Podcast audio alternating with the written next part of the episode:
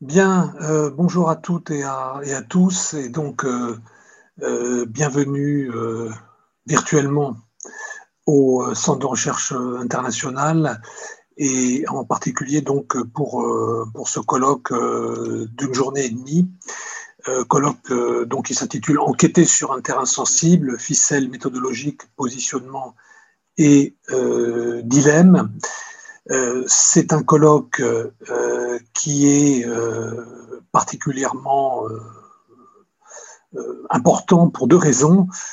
D'une part, pour son, pour son objet, indéniablement, sur cette question d'enquête sur un terrain sensible, j'en dirai quelques, quelques mots, et aussi parce qu'il a été porté, mis en musique, hein, si je puis dire, par par euh, les doctorants du, euh, du série et, en particulier du série, euh, pas, uniquement, mais je, dirais aussi quelques mots de, du Quatuor qui a, qui a en quelque sorte mis en œuvre ce, ce, colloque. Donc je crois que ça c'est un double titre, c'est un colloque d'une journée et demie qui, qui est je crois, dans notre programmation de, de, de fin d'année universitaire important.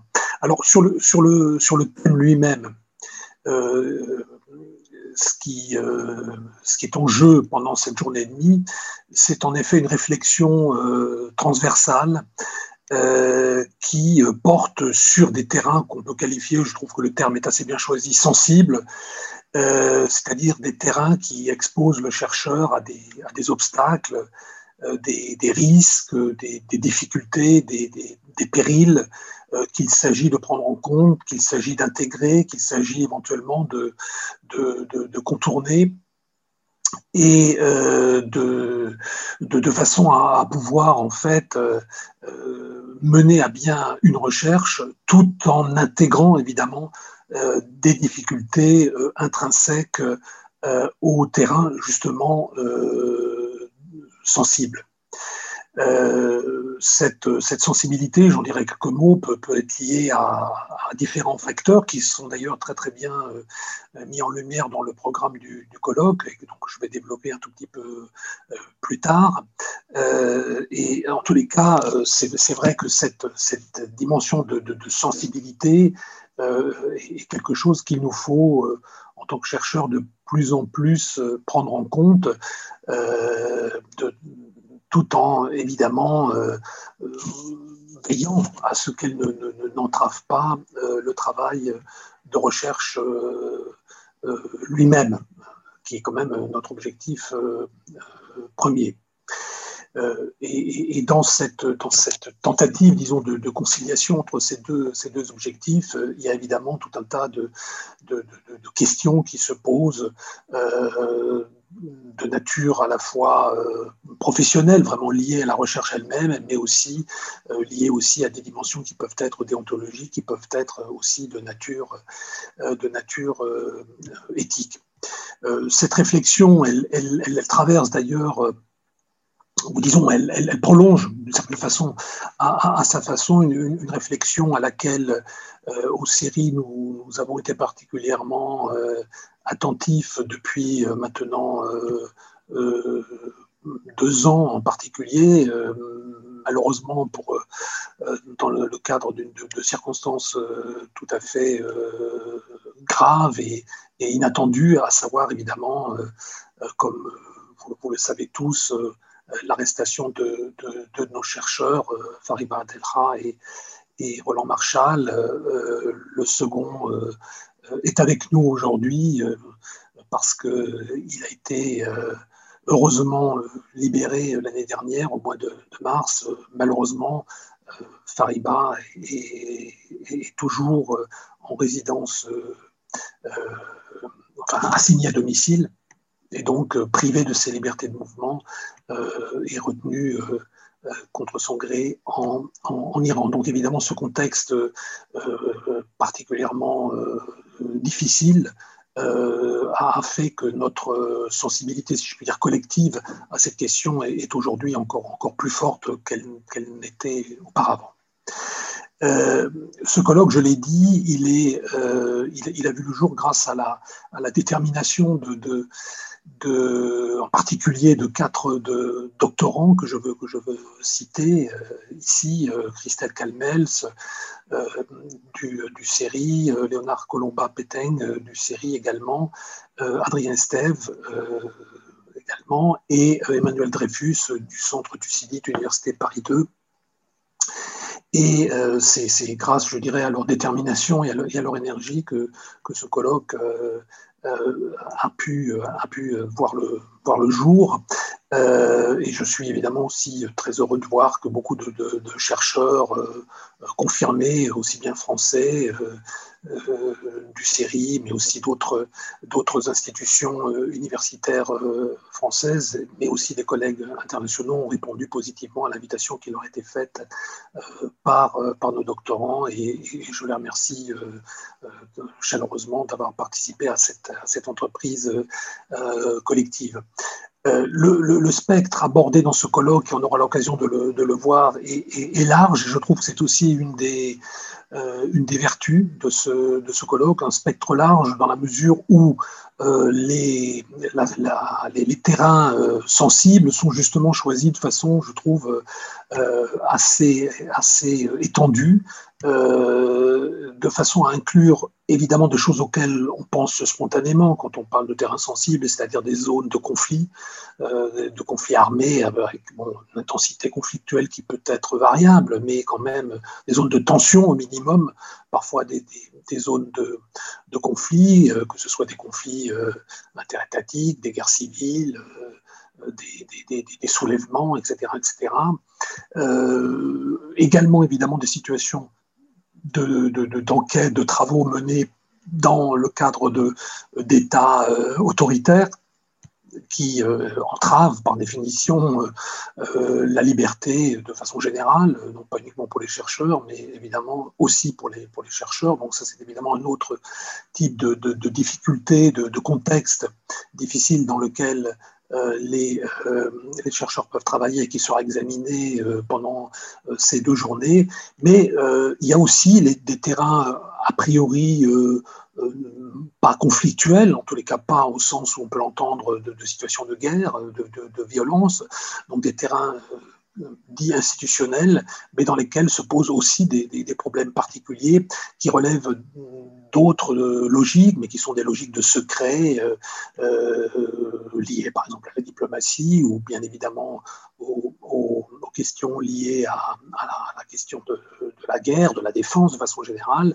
Et là, c'est plutôt des difficultés d'accès aux acteurs, de, voir comment on peut traiter ces questions alors que euh, les acteurs peuvent être soumis à un devoir de réserve ou ne souhaitent pas euh, s'exprimer. Donc, euh, c'est une difficulté évidemment de nature très différente, mais qui peut quand même évidemment et pèse évidemment sur, la, mise en œuvre de la recherche. Le deuxième grand euh, groupe, disons, de questions qui sera aussi abordé dans ce, colloque, c'est euh, toutes les questions liées euh, à la dimension éthique, à la dimension déontologique. Comme vous le savez, de plus en plus, ce sont des, des, considérations qui sont prises en compte, y compris par les, par les financeurs. Là, je pense en particulier à, à l'Union européenne, qui, qui, a des, des protocoles éthiques assez, assez rigoureux, de plus en plus rigoureux. Et là, on, on aborde des questions comme la, protection euh, euh, à la fois de, ceux qui, sur lesquels on travaille, des enquêtés, mais aussi la protection des, enquêteurs et toutes les questions aussi liées de façon plus large aussi à la protection des, données. Donc, c'est des, des, questions de nature différente euh, du premier groupe de questions, mais des questions aussi tout à fait, tout à fait récurrentes, disons, pour, pour, pour nous.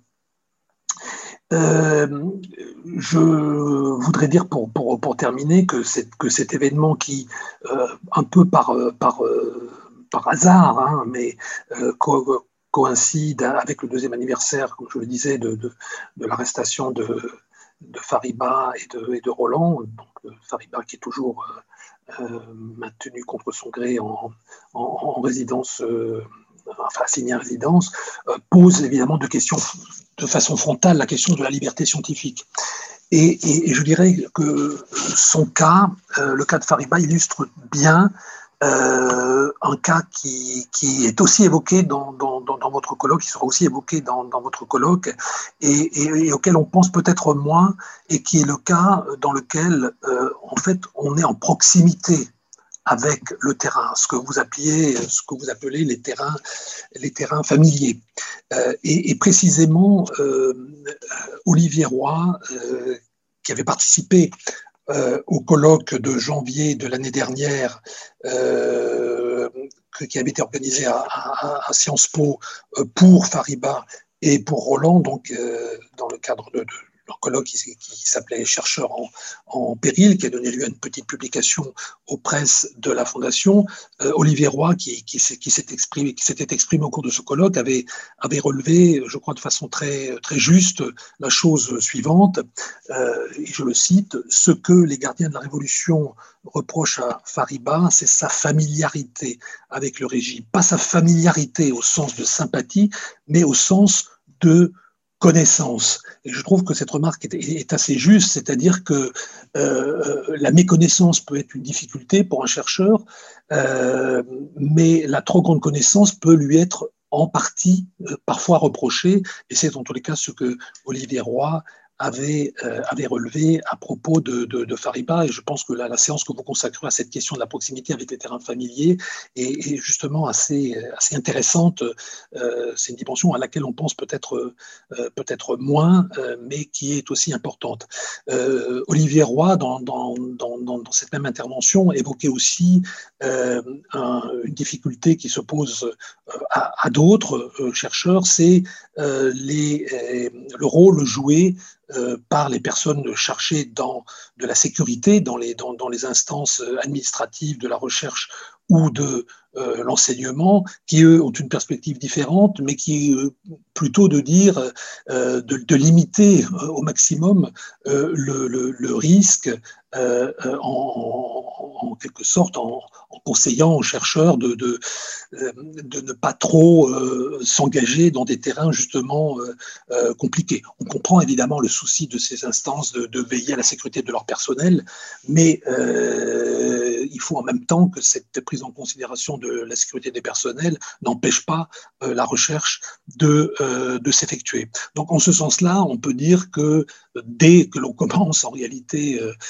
à être un, chercheur, c'est-à-dire au cours de la thèse, et si on se voue ensuite à une carrière de chercheur par la, par, par la suite, le, le, le, chercheur euh, a une, finalement doit, doit, doit souvent lutter un peu sur, sur, sur deux fronts euh, contre euh, les, les, États ou les régimes qui ne, qui ne, qui ne veulent pas euh, de, de, recherche indépendante, mais également, euh, je dirais, faire barrage contre des, institutions euh, universitaires qui, parfois euh, euh, considèrent que nous, sommes un petit peu, si je puis dire, la, mouche du coche et qu'il euh, vaut mieux essayer au maximum de, limiter, comme je le disais, les, risques, quitte à ne plus aller sur, le, sur le terrain. Bref, vous l'aurez compris, beaucoup de, questions euh, sur euh, finalement euh, la, recherche et la, façon dont elle, dont s'effectue seront, traitées pendant, cette, journée et demie au cours de ce, colloque qui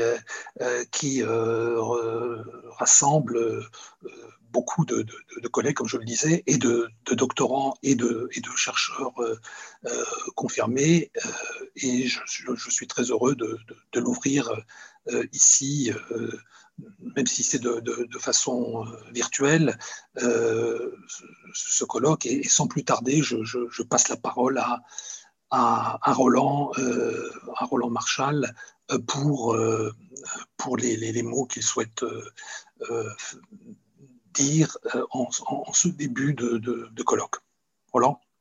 Bonjour, euh, je voudrais d'abord vous remercier de, m'inviter à participer à cet exercice euh, qui pour moi est assez évidemment intéressant puisque c'est aussi une réflexion sur euh, plusieurs décennies de, vie professionnelle, hein, puisque j'ai toujours travaillé sur des pays euh, en guerre et ou, de, ou, dans des systèmes autoritaires qui étaient quand même relativement efficace. Donc évidemment, vous voir, vous, aujourd'hui, vous interroger, je me dis que quand même vous êtes bien meilleur que moi parce qu'à cette époque, au, milieu des années 80, j'avoue que ce type de réflexion était quand même assez absente de, de, mon environnement professionnel et intellectuel. Donc bravo à vous. Hein, euh, mais euh, euh, pour ceux qui me connaissent, soyez sûrs que ce compliment d'ouverture va être suivi par un certain nombre de, petites critiques ici et là. Ce que je voudrais aussi souligner en, en, premier lieu, c'est de, rappeler combien il est important, combien ces, enquêtes en terrain sensible sont importantes pour notre compréhension du monde euh, et aussi pour notre autonomie euh, par rapport à des discours euh, d'institutions, d'État, souvent de, grands médias aussi, parce que on voit que le, débat médiatique est de plus en plus simplifié, de plus en plus effrayant, je dois dire. Et puis également pour nous comme citoyens, avoir quand même cette idée que euh, ce qu'on lit est bâti sur euh, de vrais travaux, euh, une vraie méthode scientifique, des terrains, des vérifications, à un moment où il est possible de dire tout et n'importe quoi et d'apparaître tout d'un coup sur les réseaux sociaux comme celui qui fait le, le buzz, c'est quelque chose de rassurant pour, en tous les cas, pour ma conception de la citoyenneté. Euh, je dois dire aussi, un peu en prolongeant ce que, ce que vient de dire euh, Alain Dikoff, c'est que euh, le thème de votre colloque est, est absolument légitime. Et, et, quand, et qu'en même temps, j'ai été un peu surpris que vous n'abordiez pas deux autres questions qui me semblent centrales et euh, qui euh, participe également de la constitution de euh, cette liberté de penser, cette liberté de, de définir ces méthodes, qui est, qui, est ce, qui doit être cette, cet objectif de la recherche. Alors, je voudrais euh, peut-être euh, utiliser une partie de mon temps à parler de ces deux autres interrogations rapidement, évidemment, donc en étant euh, schématique, et certains en profiteront pour dire que du coup, bah, ça ne vaut pas la peine de, de poursuivre l'interrogation. J'espère que vous serez un peu plus exigeant intellectuellement et que derrière la, la hâte des, des, mots en un temps compté, vous saurez retrouver de, de vrais problèmes pour vous aujourd'hui ou pour vous demain. Euh, je crois que la, première, et c'est ce qu'Alain euh, mentionnait, c'est euh, celle qui est liée à l'encadrement bureaucratique. Vous parlez de l'accès au terrain une fois que vous êtes sur le terrain, mais en fait, il faut y aller. Et ce qui est très frappant pour un, chercheur avec les cheveux blancs que j'ai, c'est de, de, voir comment le métier a changé. Euh, au début des années 90, j'ai passé beaucoup de temps en Somalie. Enfin, j'ai continué après, mais euh, mon laboratoire s'en fichait parce qu'en fait, ça faisait euh, un morceau de bureau qui était disponible pour d'autres et le CNRS s'en fichait encore plus. Et, d'une certaine façon, cet état d'apesanteur était extraordinaire parce qu'il permettait une, très grande liberté, une très grande adaptation aux nécessités du terrain. J'y reviendrai en troisième partie.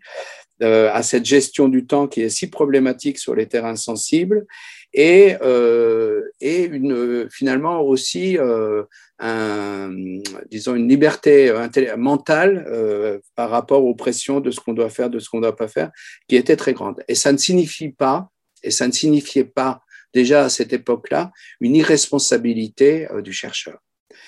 Alors, évidemment, on sait que tout ça vient de, de, de l'après 11 septembre, et, euh, et, ce qui fait problème, je crois, et ce qu'il faut dire sans, sans contester l'idée que euh, si un chercheur part faire un travail, euh, ça n'a de sens que s'il revient et est capable d'en exprimer les conclusions. Donc, ce qui, ce qui pour moi est, est, problématique, c'est plusieurs choses qui devraient être discutées sans doute pas par vous aujourd'hui ou demain, mais sans doute par vos instances collectives et, euh, je le regrette si peu, par les laboratoires de recherche qui ont fait euh, des choses, mais peut-être qui, se sont un peu arrêtés en route. Alors, la première, c'est euh, l'analyse du risque euh, elle est évidemment faite euh, individuelle, elle est souvent faite à partir, même si c'est une caricature, de ces fameuses cartes euh, émises par le, Quai d'Orsay pour les touristes, hein, qui finissent par compter finalement beaucoup plus qu'elles ne devraient, en dépit des dénégations, par exemple, des services du fonctionnaire de sécurité du CNRS. Et surtout, ce qui est extrêmement difficile à accepter pour un chercheur, c'est que y aurait des informations, nous dit-on, et que ces informations, d'une part, ne sont jamais communiquées, et que d'autre part, elles ne sont pas discutables. Donc, on voit des services de l'État français qui, quand même, euh, comme n'importe quel service dans n'importe quel État du monde, dysfonctionne, mais qui, euh, tout d'un coup, sous ce registre de l'analyse du risque pour le chercheur partant en, en mission, euh, fonctionne à 150%. Donc cette efficacité, elle est problématique, elle est doublement problématique parce que finalement, ces, informations sont fournies par qui? Par d'autres chercheurs? Non, par des diplomates? Qui, euh, comme vous le voyez tous dans les terrains que vous faites, ont des statuts euh, sociaux particuliers, euh, peut-être légitimes, on peut en discuter, mais en tous les cas ne vivent certainement pas comme les chercheurs, par des militaires en uniforme, qui là aussi ne correspondent pas beaucoup ni dans la socialisation, ni dans l'analyse, la perception locale à celle que peuvent avoir les chercheurs, et ni non plus, enfin on peut l'espérer en tout cas, à des gens des services de renseignement français. Euh, donc, euh, donc, on peut se demander pourquoi ces gens qui n'ont pas euh, notre statut, qui opèrent sous des, sous des habits différents et pour des missions aussi radicalement différentes, finalement sont les mieux capables à estimer le risque qui pèse sur nous. Deuxième point, c'est que ce risque, il est évalué de façon relativement uniforme. C'est-à-dire que un chercheur, finalement, c'est comme n'importe qui d'autre. Et euh, il y a finalement assez peu d'évaluation de ce qu'il a fait avant, euh, de, ce qu'est son, programme de recherche, de ce que ça, ça veut dire dans le pays où il va intervenir. Et si vous voulez, c'est toute la richesse de vos interventions de, euh, dans ce colloque de montrer qu'elles sont très différentes, elles, mettent, en chose, elles mettent en jeu euh, des problèmes relationnels et de, définition et de perception très différentes, mais euh, des gens qui ne sont absolument pas dans la recherche, visiblement un entendement euh, général beaucoup plus profond que tout ce que nous, nous pouvons avoir. Troisième chose, on n'arrête pas de nous dire qu'on veut, on veut notre bien. Hein, et donc, évidemment, chaque fois que quelqu'un ou une institution veut mon bien, je deviens très inquiet, j'espère que vous aussi. Et alors, ce que je vois, c'est les, les, dysfonctionnements. Bon, pour vous donner un exemple, euh, si je vais au Kenya et si je réside à Nairobi, je dois demander une autorisation aux fonctionnaires de sécurité. Euh, si je vais à Chicago, je, dois aussi, je ne dois pas demander d'autorisation.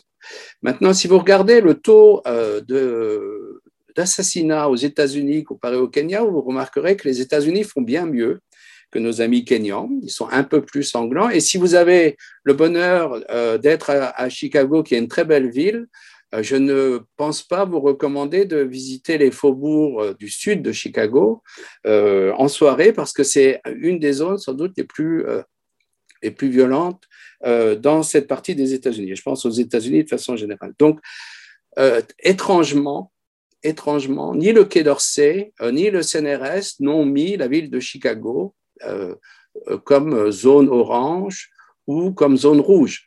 Alors je m'interroge, de quel risque parle-t-on? J'ai une fois été, j'ai eu l'insolence de demander euh, à l'ambassadrice de France à Nairobi pourquoi, euh, pourquoi euh, on ne faisait pas ça quand même, puisque c'était objectif. Hein, parce que là, c'est de la vraie science, c'est pas de la science humaine. et la réponse a été immédiate. Mais enfin, vous n'y pensez pas, monsieur, ce sont nos alliés. Euh, ce qui voulait dire que les Kenyans ne l'étaient plus. Bon, étrange pour eux, mais euh, surtout une drôle, de, une drôle de réponse à une question euh, qui pourtant était très simple. La dernière chose qui me paraît extrêmement dommageable, c'est le fait qu'il n'y ait à aucun moment, et c'est, je pense, une revendication que collectivement vous devez avoir, même si Sciences Po fonctionne heureusement avec une plus grande marge de manœuvre, mais que nous, en tous les cas, chercheurs au CNRS devrions exiger, c'est qu'il y ait des instances paritaires pour quand même discuter les évaluations. Parce que, si vous voulez, on est dans une structure militaire. Euh, en 2013, j'ai été, euh, j'ai reçu un mail combinatoire ou une lettre, je me souviens plus, euh, m'annonçant que je devais être à Paris à la fin du mois de juillet, si je me souviens bien, pour être sanctionné pour avoir été à Gao sans autorisation. Alors, d'habitude, si vous voulez, quand on pense que le CNRS, enfin, et en général toute institution d'enseignement et de recherche, il y a quand même cette idée de vérifier les faits en fait, on m'a jamais demandé si j'étais réellement allé à Gao. Je n'y suis pas allé. Je n'y étais pas allé. Et euh, il aura fallu euh, presque un mois euh, pour que les services du fonctionnaire de la défense et de l'administration du CNRS se rendent compte qu'il y avait un petit problème. Et alors, de la même façon que j'avais reçu ce mail combinatoire m'annonçant que j'allais être sanctionné, euh, de la même façon, un jour, j'ai reçu un mail en disant Bon, cette réunion est annulée, euh, considérez qu'elle n'aurait pas dû avoir lieu, point final. Pas d'excuse, euh, pas d'idée de dire Bon, écoutez, il y a eu un impair, mais surtout, on va corriger ça et on va le corriger pour que d'autres chercheurs n'en souffrent pas. Non, c'était l'arbitraire bureaucratique dans sa plus belle forme.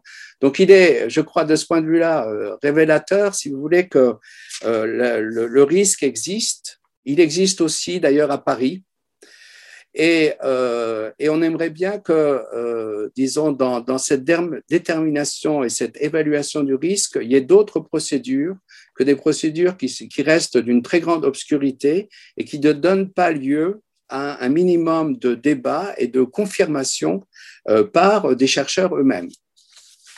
Deuxième point euh, sur lequel je voulais revenir, qui est un, autre point, euh, euh je crois, qui vous touche plus directement, c'est celui du rapport aux institutions qui nous financent. Alors je dis ça avec en tête deux, questionnements ou deux constatations plutôt. La première, c'est l'hystérisation du débat public sur un certain nombre de thèmes qui sont des thèmes qui peuvent être de recherche.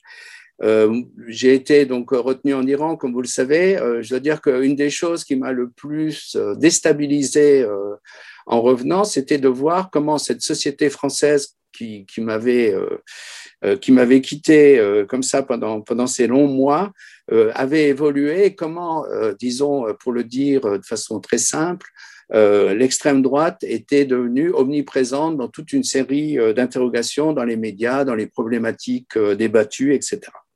La deuxième chose, et qui là est, je crois, une très mauvaise nouvelle pour tout le monde et en particulier pour vous, euh, c'est le fait qu'il y ait une évolution qu'on voit depuis un certain nombre d'années, euh, qui est que la recherche doit être une recherche par projet et sur projet.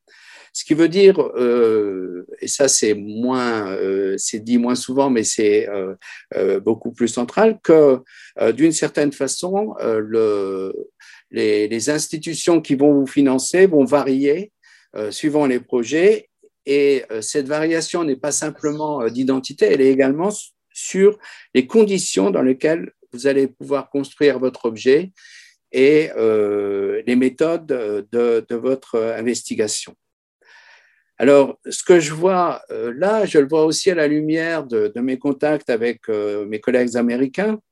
Euh, qui euh, ont euh, des financements, surtout quand ils travaillent sur des, sur des questions aussi à la mode que, le, que les, les conflits dits de djihadisme ou le, des zones géographiques particulières hein, comme le, Sahel ou la Corne de l'Afrique.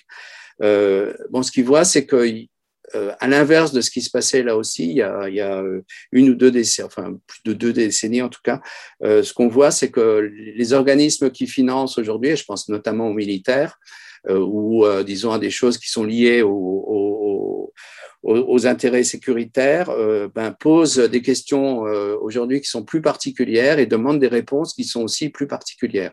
On est donc très loin d'un financement euh, complètement désintéressé qui euh, cheminerait par des voies institutionnelles différentes. Alors, Le, problème qui se pose pour vous, surtout dans un colloque qui étrangement est financé par, euh, sur des terrains sensibles, financé par deux institutions qui relèvent du, ministère de la Défense ou des armées, comme il faut dire aujourd'hui, euh, ce qui est en soi, euh, comme le disait un de mes collègues, un peu un oxymore, c'est quelque chose qu'il faut commencer, enfin, sur lequel il faut réfléchir. parce que, si vous voulez, le, chaque fois qu'on soulève la question, il y a des gens qui vous disent, mais évidemment, euh, il n'y a pas de censure et il n'y a pas d'interdit. Et je crois que c'est vrai. Et, moi-même, je connais euh, des, chercheurs qui appartiennent au moins à l'une des deux institutions qui co-organisent euh, ce colloque. Et, j'ai jamais eu et j'ai jamais entendu de leur part l'idée qu'il y avait eu la moindre censure. le problème n'est pas celui-là. En tous les cas, n'est pas directement celui-là pour l'instant.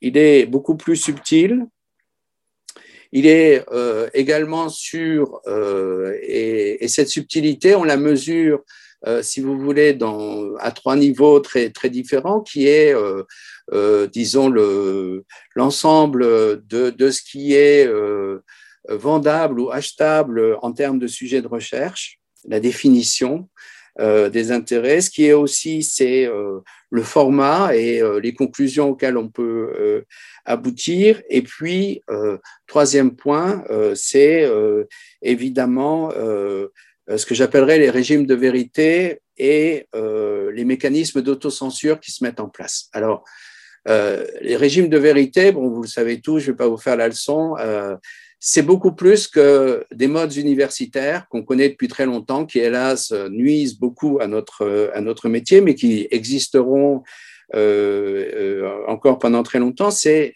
quand même euh, des systèmes, et on le voit sur un certain nombre de, de, de, de, situations, et notamment de situations de guerre. On en a eu un très bel exemple ce week-end avec, avec Emmanuel Macron suspendant les opérations de, de Barkhane, les opérations militaires au Mali, euh, par crainte euh, d'une aspiration des djihadistes dans le nouveau gouvernement. Bon, on voit, on voit très bien comment, euh, disons, des régimes de vérité se mettent en place, fournissent un, déjà là, un, cadre de pensée, un cadre d'analyse, et que d'une certaine façon, c'est aussi quelque chose qui, menace très fortement l'expertise, mais qui commence à avoir également des effets euh, sur euh, la recherche proprement universitaire. Donc, il y a là euh, des choses qui demandent des discussions, qui demandent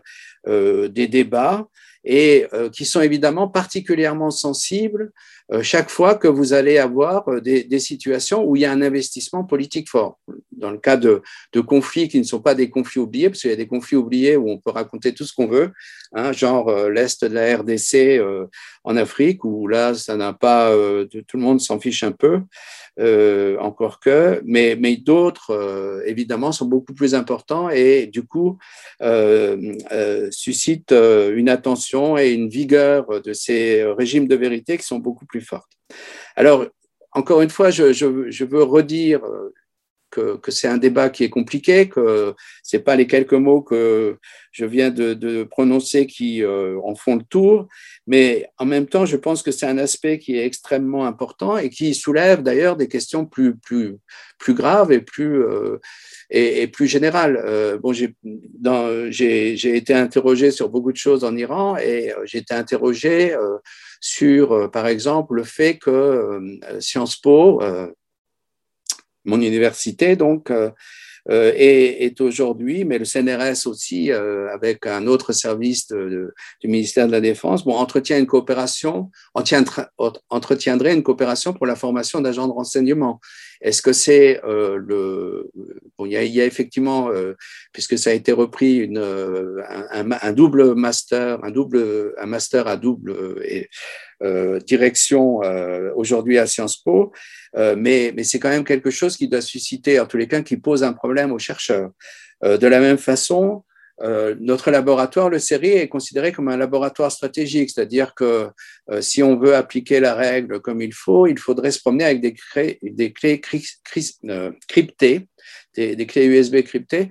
Je souhaite beaucoup de courage à expliquer aux douaniers ou à l'agent de police ou à l'agent de sécurité qui viendra vous fouiller votre chambre que finalement cette cryptée, elle est fondamentalement due à une exigence euh, du, CNRS, mais que euh, ce qu'il y a dessus, c'est euh, pas grand-chose à part les recettes de cuisine de, votre arrière-grand-mère. Ça va, je veux dire, c'est un argument pour se faire arrêter et pour se faire à moitié condamner qui est extrêmement fort. Est-ce qu'un laboratoire de sciences politiques comme le CERI en a, besoin de ce type de, de protection? Euh, personnellement, je ne le pense pas, mais là, encore une fois, c'est, je, crois, un débat qui ne peut pas être réglé comme cela a été par une décision bureaucratique. La troisième chose qui me paraît euh, difficile hein, et qui est euh, illustrée par la tenue de ce laboratoire, c'est la, la, la co-organisation. Si vous voulez, vous allez sur des terrains sensibles où les trois quarts des gens vous considèrent comme un espion. Euh, alors, est-ce que euh, euh, avoir une réflexion qui est liée d'emblée avec le ministère de la Défense, c'est la meilleure chose? Bon, c'est là aussi un débat qu'il faudra avoir un jour, j'espère collectivement. Et encore une fois, qu'il y a un débat qui doit être contradictoire parce qu'il y a de très bonnes raisons qui peuvent justifier une telle co-organisation. Laissez-moi maintenant très rapidement passer au troisième point, celui pour lequel vous m'aviez demandé d'intervenir, et, euh, dont vous cherchez désespérément la, la, trace dans tout ce que je viens de vous dire. Euh, je crois, euh, si vous voulez, que là aussi j'ai lu euh, des choses extrêmement raisonnables. Ça m'a fait très plaisir. Euh, euh, sous la plume de, des panélistes de cet après-midi. et je voudrais juste ici peut-être euh, sans présumer des, débats euh, qui vont avoir lieu, euh, redire un certain nombre de choses, sans doute pour beaucoup d'entre vous complètement évidentes. La première, c'est quand même, si vous voulez, quand, je sais que ça ne se fait jamais comme ça, heureusement, c'est quand même d'abord de se demander quelle recherche est possible. Et, ça veut dire regarder ce qui s'est fait, qui l'a fait et comment ça a été fait. Euh, il y, a, y, a des pays euh, très étranges. Enfin, moi, j'ai toujours euh, considéré le Soudan, qui était quand même un régime autoritaire pas, pas très sympathique, était tout à fait étrange parce que très différent de, de l'Éthiopie voisine qui était adulée par les chancelleries occidentales, mais où les chercheurs avaient quand même de très grosses difficultés pas seulement à aller poser les questions, mais aussi à pouvoir assumer des écrits euh, dès lors que ces écrits se montraient ouvertement critiques. Au Soudan, on pouvait écrire ce qu'on voulait. Euh, peut-être le fait d'être français euh, aidait, je pourrais expliquer ça un jour, mais, mais, mais, mais, bon, c'était très différent. Donc il y a, y a, cette question-là et qui implique d'emblée une autre question, c'est un peu quelle connaissance de la société on a avant de mener une, une, telle recherche. Je crois, enfin, je considère comme un acquis stratégique et quasiment comme une, euh, une nécessité absolue euh, qu'il y ait une connaissance préalable euh, de, de, la société dans laquelle on doit, on doit, on doit mener sa recherche pour, pour commencer, pour définir une recherche donc sur un terrain sensible et, et la mener. Parce qu'il y a une question quand même fondamentale à laquelle on doit répondre avant toute chose, c'est quel est le risque des gens euh, qui vont nous aider localement. De ceux qui vont nous héberger, de ceux qui vont nous euh, conduire, des amis qui vont euh, faire ces contacts pour obtenir les contacts des contacts, etc. Et donc, si on n'a pas de réponse satisfaisante à cette question-là, euh, il, est, il est, à mon avis, euh, rédhibitoire de, euh, de commencer cette recherche. Et puis, troisième point qui me paraît important, c'est quelque chose qu'on apprend en faisant cette recherche, c'est la durée. peu de gens en parlent, étonnamment. Et moi, j'ai toujours été très surpris, en faisant des terrains en même temps en Somalie et au Soudan, de voir comment au Soudan on travaillait vite, pourtant dans une société assez compliquée, euh, par rapport en Somalie où euh, les choses étaient beaucoup plus simples, la liberté d'expression euh, très grande, en tous les cas au moins jusqu'à Shabab, mais où les conditions de travail étaient rendues très difficiles par l'insécurité ambiante. Et, et, je crois que c'était c'est quelque chose qui est cette gestion du temps et cette durée de, l'enquête, c'est quelque chose sur laquelle il faut réfléchir parce que euh, pourquoi ça dure? Parce que vous ne pouvez pas vous déplacer comme vous voulez, parce que les rendez-vous, évidemment, sont, soumis à beaucoup de conditions, euh, de, notamment de sécurité, de transport, hein, la capacité de, pouvoir bouger, et, et que face à ça, il faut apprendre la patience. Et c'est très difficile la patience euh, quand on euh, quand on est surtout euh, quand on est un jeune chercheur qu'on veut avoir qu'on sent que cet entretien est absolument indispensable, qu'on va manquer quelque chose d'essentiel parce qu'après il faudra en programmer un autre et que c'est pas sûr que ça marche, etc. Donc je crois que ces, ces questions-là, il faut se les poser et il faut il faut se les poser. disons, je dirais, avant de commencer même ou en commençant immédiatement. Ensuite, vous avez euh, des questions qui sont, je dirais, fondamentalement euh, très proches de, euh, des questions méthodologiques que vous devez vous poser dans n'importe quelle situation d'enquête. en gros, le rapport entre votre lieu de vie et votre lieu de travail, hein, c'est n'est pas indifférent, surtout dans des situations de guerre.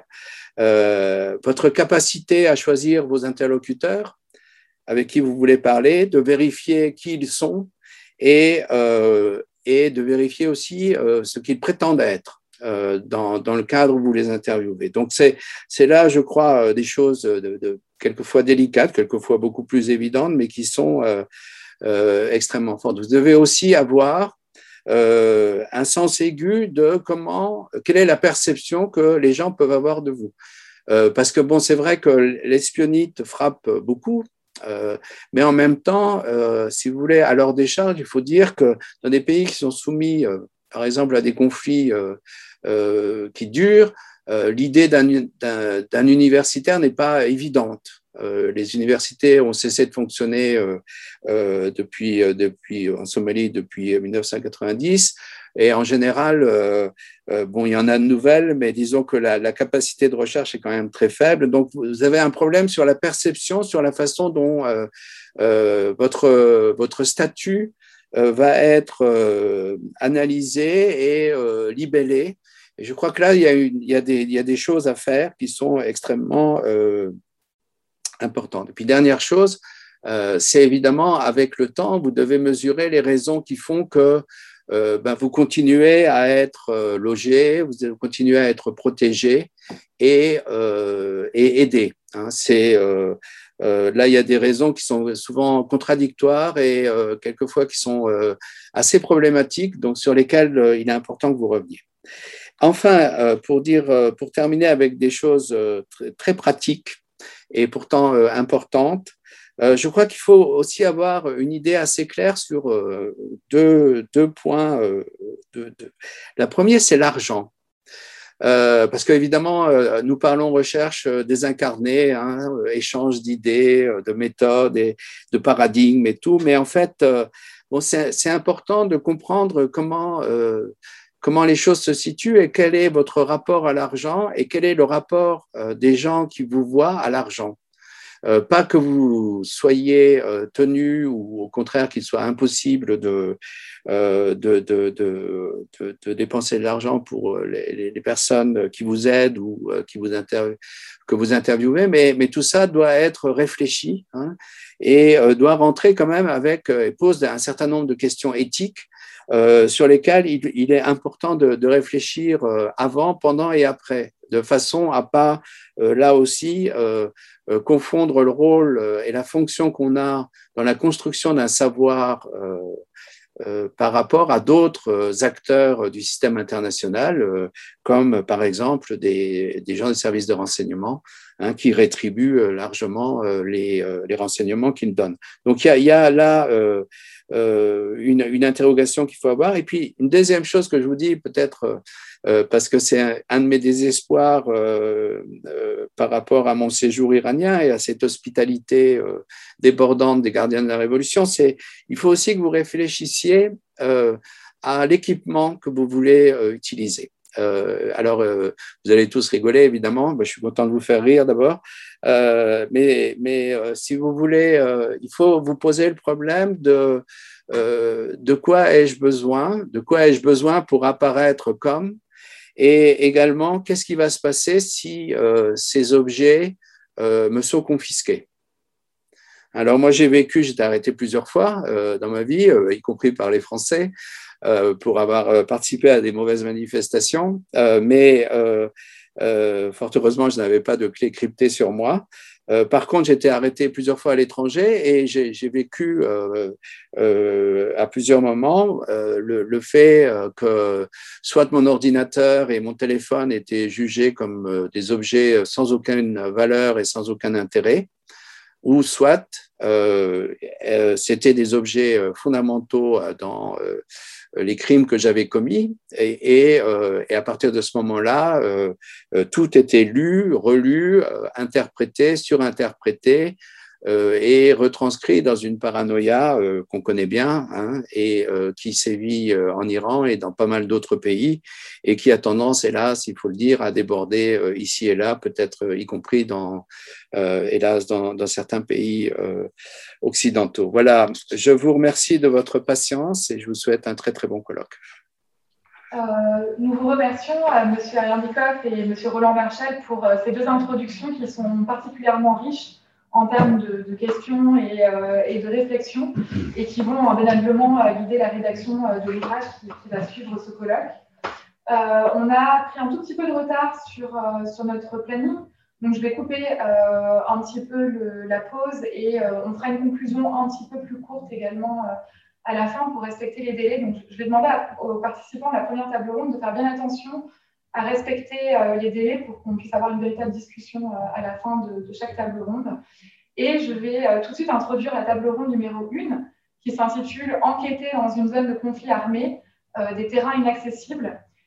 donc cette table ronde, elle est composée de d'Ercio Sandana, qui est doctorant au laboratoire Les Afriques dans le monde de l'IEP de Bordeaux, d'Emmanuel Almia, qui est docteur du Centre d'études sur la sécurité internationale et les coopérations européennes, et euh, de Robert Kluijver, qui est euh, doctorant à Sciences Po au Et donc, cette table ronde, elle sera discutée par euh, Mélanie Sadozaï, qui est doctorante à l'INAXO. Donc, je laisse tout de suite la parole à Berthiaud Sandana. Bien. merci infiniment, Christelle, pour ce moment de discussion. J'espère que vous voyez bien mon diaporama. Et je vais essayer même de respecter le temps parce que je sais qu'on a déjà peut-être dépassé le, temps qui était dédié pour chacun, pour cette organisation-là. Euh, je m'appelle Dercio Tanzana et merci infiniment pour ce moment de discussion. Je vais présenter euh, la recherche que j'ai fait euh, en doctorat en sciences politiques, qui est intitulée Espace pratique de participation politique et de jeunes urbains au Mozambique. C'est une recherche que j'ai fait sur la direction de Vincent Tiberi, euh, du Centre Emile Durkheim et, et Rosine Nakanabo Diallo euh, du laboratoire Les Afriques dans le monde. Euh, je vais vous parler de ma recherche de la partie méthodologie, surtout comment j'ai accédé au terrain au mon pays de naissance. Et là, je suis en troisième année de thèse. Ils sont en train déjà de rédiger la thèse elle-même. Et là, je présente euh, quelques stratégies d'accès au terrain dans un pays qui, je considère, nous considérons comme un pays dit ni paix et, ni de guerre. Le Mozambique, comme vous voyez dans ce diaporama, est localisé dans la partie australe euh, de l'Afrique, à côté même de, de l'Afrique du Sud. Et c'est un pays qui, depuis quelques années, subit de, de difficultés de sécurité, mais aussi euh, en termes de développement économique. Et la recherche que nous avons faite est réalisée en trois villes euh, du pays. Comme vous voyez, euh, Maputo au sud, c'est la capitale du Mozambique, Beira au centre du pays, c'est là qu'on va discuter aujourd'hui. La troisième ville, c'est la ville de Nampula, au nord du Mozambique. Je présente en termes de, temps de la recherche que j'avais réalisée au Mozambique. On a commencé en juillet 2019 jusqu'à janvier 2020. Euh, On compte au moins 6-7 euh, mois de recherche dans le pays et nous avons rencontré quelques aspects qui nous pensons que c'est important de discuter avec vous aujourd'hui. D'abord, nous parlons d'un pays euh, qui, comme j'ai déjà annoncé au début de, de mon introduction, qu'il vit des situations qu'on peut classifier ni de guerre, mais ni de pays. Pourquoi? On va expliquer peut-être dans nos diaporamas suivants. D'abord parce que ce colloque, il pose la discussion sur le terrain difficile et parfois le terrain accessible. Et même le mot du terrain, il est déjà problématique, comme vous avez expliqué, Roland avant.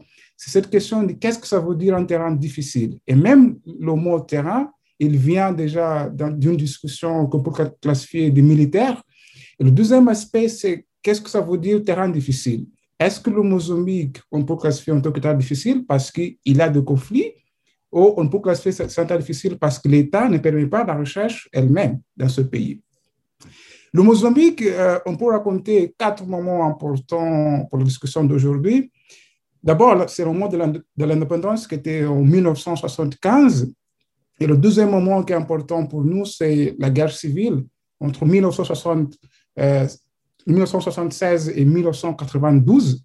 Mais à partir de 2013, c'est le moment qui nous intéresse. Surtout parce que nous sommes, je dis nous parce que je viens de Mozambique, dans une situation de conflit depuis 2013. Et nous avons réalisé la recherche à Beira, et c'est la ville ou c'est la province où il y a ce conflit depuis des années. Et nous avons réalisé ce terrain entre 2019 et 2020.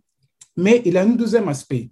C'est qu'à partir de, depuis octobre 2017, le Mozambique connaît des attaques terroristes euh, dans la ville du Cap Delgado. La province du Cap Delgado, c'est au nord de Mozambique. C'est la troisième province que nous avons rasé le terrain, mais on va se concentrer aujourd'hui sur la ville de Beira, qui est le conflit depuis 2013 quand j'étais au Mozambique, nous avons regardé un moment historique euh, pour le pays, le Mozambique, parce que le 7 juillet 2019, nous étions déjà au Mozambique, le pays a signé le 12e euh, accord de paix depuis 1992. C'est un moment important pour le pays, comme vous voyez dans cette photo. C'est le président du Mozambique à gauche et le président du parti Renamo à droite. Les deux ont signé un un accord de paix. Et là, vous pouvez, vous pouvez lire en portugais, ça s'appelle la paix définitive au Mozambique, mais jusqu'aujourd'hui, nous sommes toujours au conflit. Et ça, ça a précédé les élections d'octobre 2019. C'était un moment aussi euh, très retenu parce que à chaque élection que le Mozambique organise, on a toujours des problèmes par rapport aux résultats, mais aussi pour accepter les résultats elles-mêmes. Et nous étions là pour faire une recherche sur la participation politique des jeunesses dans un moment électoral d'abord et dans un moment du conflit au deuxième temps. Et comme j'ai déjà expliqué au début de cette, introduction, le Mozambique raconte aussi des, conflits djihadistes depuis octobre 2017 et ça compte aussi pour faire des recherches dans un pays qui est toujours, comme nous avons déjà expliqué, euh, soit en paix, mais soit euh, en guerre en même temps. Et là, il fallait aller à, à Beira, c'est la ville du centre euh, du pays, pour interviewer des jeunes sur la participation politique euh, dans le pays. Nous avons décidé de mener plusieurs stratégies, d'abord pour aller sur le terrain, dans un moment électoral et dans un moment du conflit. Et là, nous avons décidé au moins quatre stratégies de, l'accès au terrain que je pense sont plus important pour ce colloque aujourd'hui. Le premier aspect, que je pense que c'est important à discuter après cette présentation, c'est d'essayer d'être présent sans se montrer. D'abord, en tant que jeune, je travaille sur les jeunesses. C'est déjà un élément important à souligner. Et là, qu'est-ce que nous avons fait? C'est de au moins aller à Beira, au centre de Mozambique, mais en même temps, de ne pas montrer qu'on fait une recherche sur les politiques, sur les jeunesses et sur les élections au Mozambique. Nous avons essayé au moins de cacher la présence mais en même temps d'être à Béra pour faire la recherche de, notre, euh, de la thèse que nous faisons maintenant à, Sciences Po Bordeaux. Le deuxième aspect en notre stratégie, c'est d'essayer d'utiliser la question de l'âge, parce qu'en tant que jeune, je travaille sur les jeunesses. Et c'est important, ou c'était important pour nous, d'être proche de, de nos interlocuteurs. Parce qu'en tant que jeune, nous appelons ça la proximité générationnelle.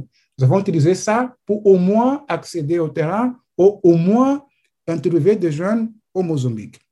Le troisième aspect que nous avons décidé euh, euh, en tant que stratégie, c'est de retarder l'accès au terrain. Comme j'ai déjà expliqué au début, nous avons prévu euh, sept mois de terrain entre juillet 2019 jusqu'à janvier 2020. Mais au début, c'était prévu justement pour faire les quatre mois juillet, octobre. Mais après des problèmes de sécurité, mais aussi des problèmes par rapport aux élections, nous avons tardé d'aller à Beira. Parfois, on pense qu'il faut aller sur le terrain, aller tout de suite interviewer, les gens. Mais je pense que c'est important aussi de retarder pour garder la sécurité. Et c'est ça que nous, avons fait. Et là, nous étions à Beira après les élections, c'est-à-dire en décembre 2019 et pas tout de suite après les élections de 15 octobre 2020. Le quatrième aspect, que je pense c'est là le plus important en termes de stratégie, c'est que parfois, euh, on écoute des gens qui disent, bon, c'est important parce que vous êtes de Mozambique, c'est plus facile pour vous de discuter avec des jeunes et vous êtes chez vous. Mais parfois, ça ne marche pas comme ça. Et là, en tant que quelqu'un de Mozambique, j'étais obligé de ne pas montrer directement que je travaille sur un sujet que je peux appeler au même sur les élections, c'est un sujet sensible au Mozambique. J'étais l'étranger locaux, c'est-à-dire d'être dans mon pays, mais en même temps de cacher que je fais un travail sur les jeunesses, sur les élections au Mozambique. Ça montre parfois qu'il n'y a pas de stratégie unique pour aller sur le terrain. Ça peut marcher pour moi, ou ça a marché pas très bien, mais j'ai essayé de mener ça euh, au Mozambique. Mais peut-être il faut toujours garder en tête que chaque contexte compte pour faire le terrain. Le Mozambique n'est pas la France. Le Mozambique n'est pas l'Irak. Le Mozambique n'est pas Burkina Faso ou d'autres pays. Il faut toujours garder en tête que d'abord, il faut bien sûr contacter les gens dans la ville qui je dois faire le terrain, mais en même temps, peut-être, ce n'est pas tout à fait évident que ça peut marcher comme ça. Justement, pour finir, parce que je sais que ça compte déjà 9 minutes, là, je vois euh, c'est justement pour dire que le terrain difficile, parfois, c'est nous qui le faisons difficile.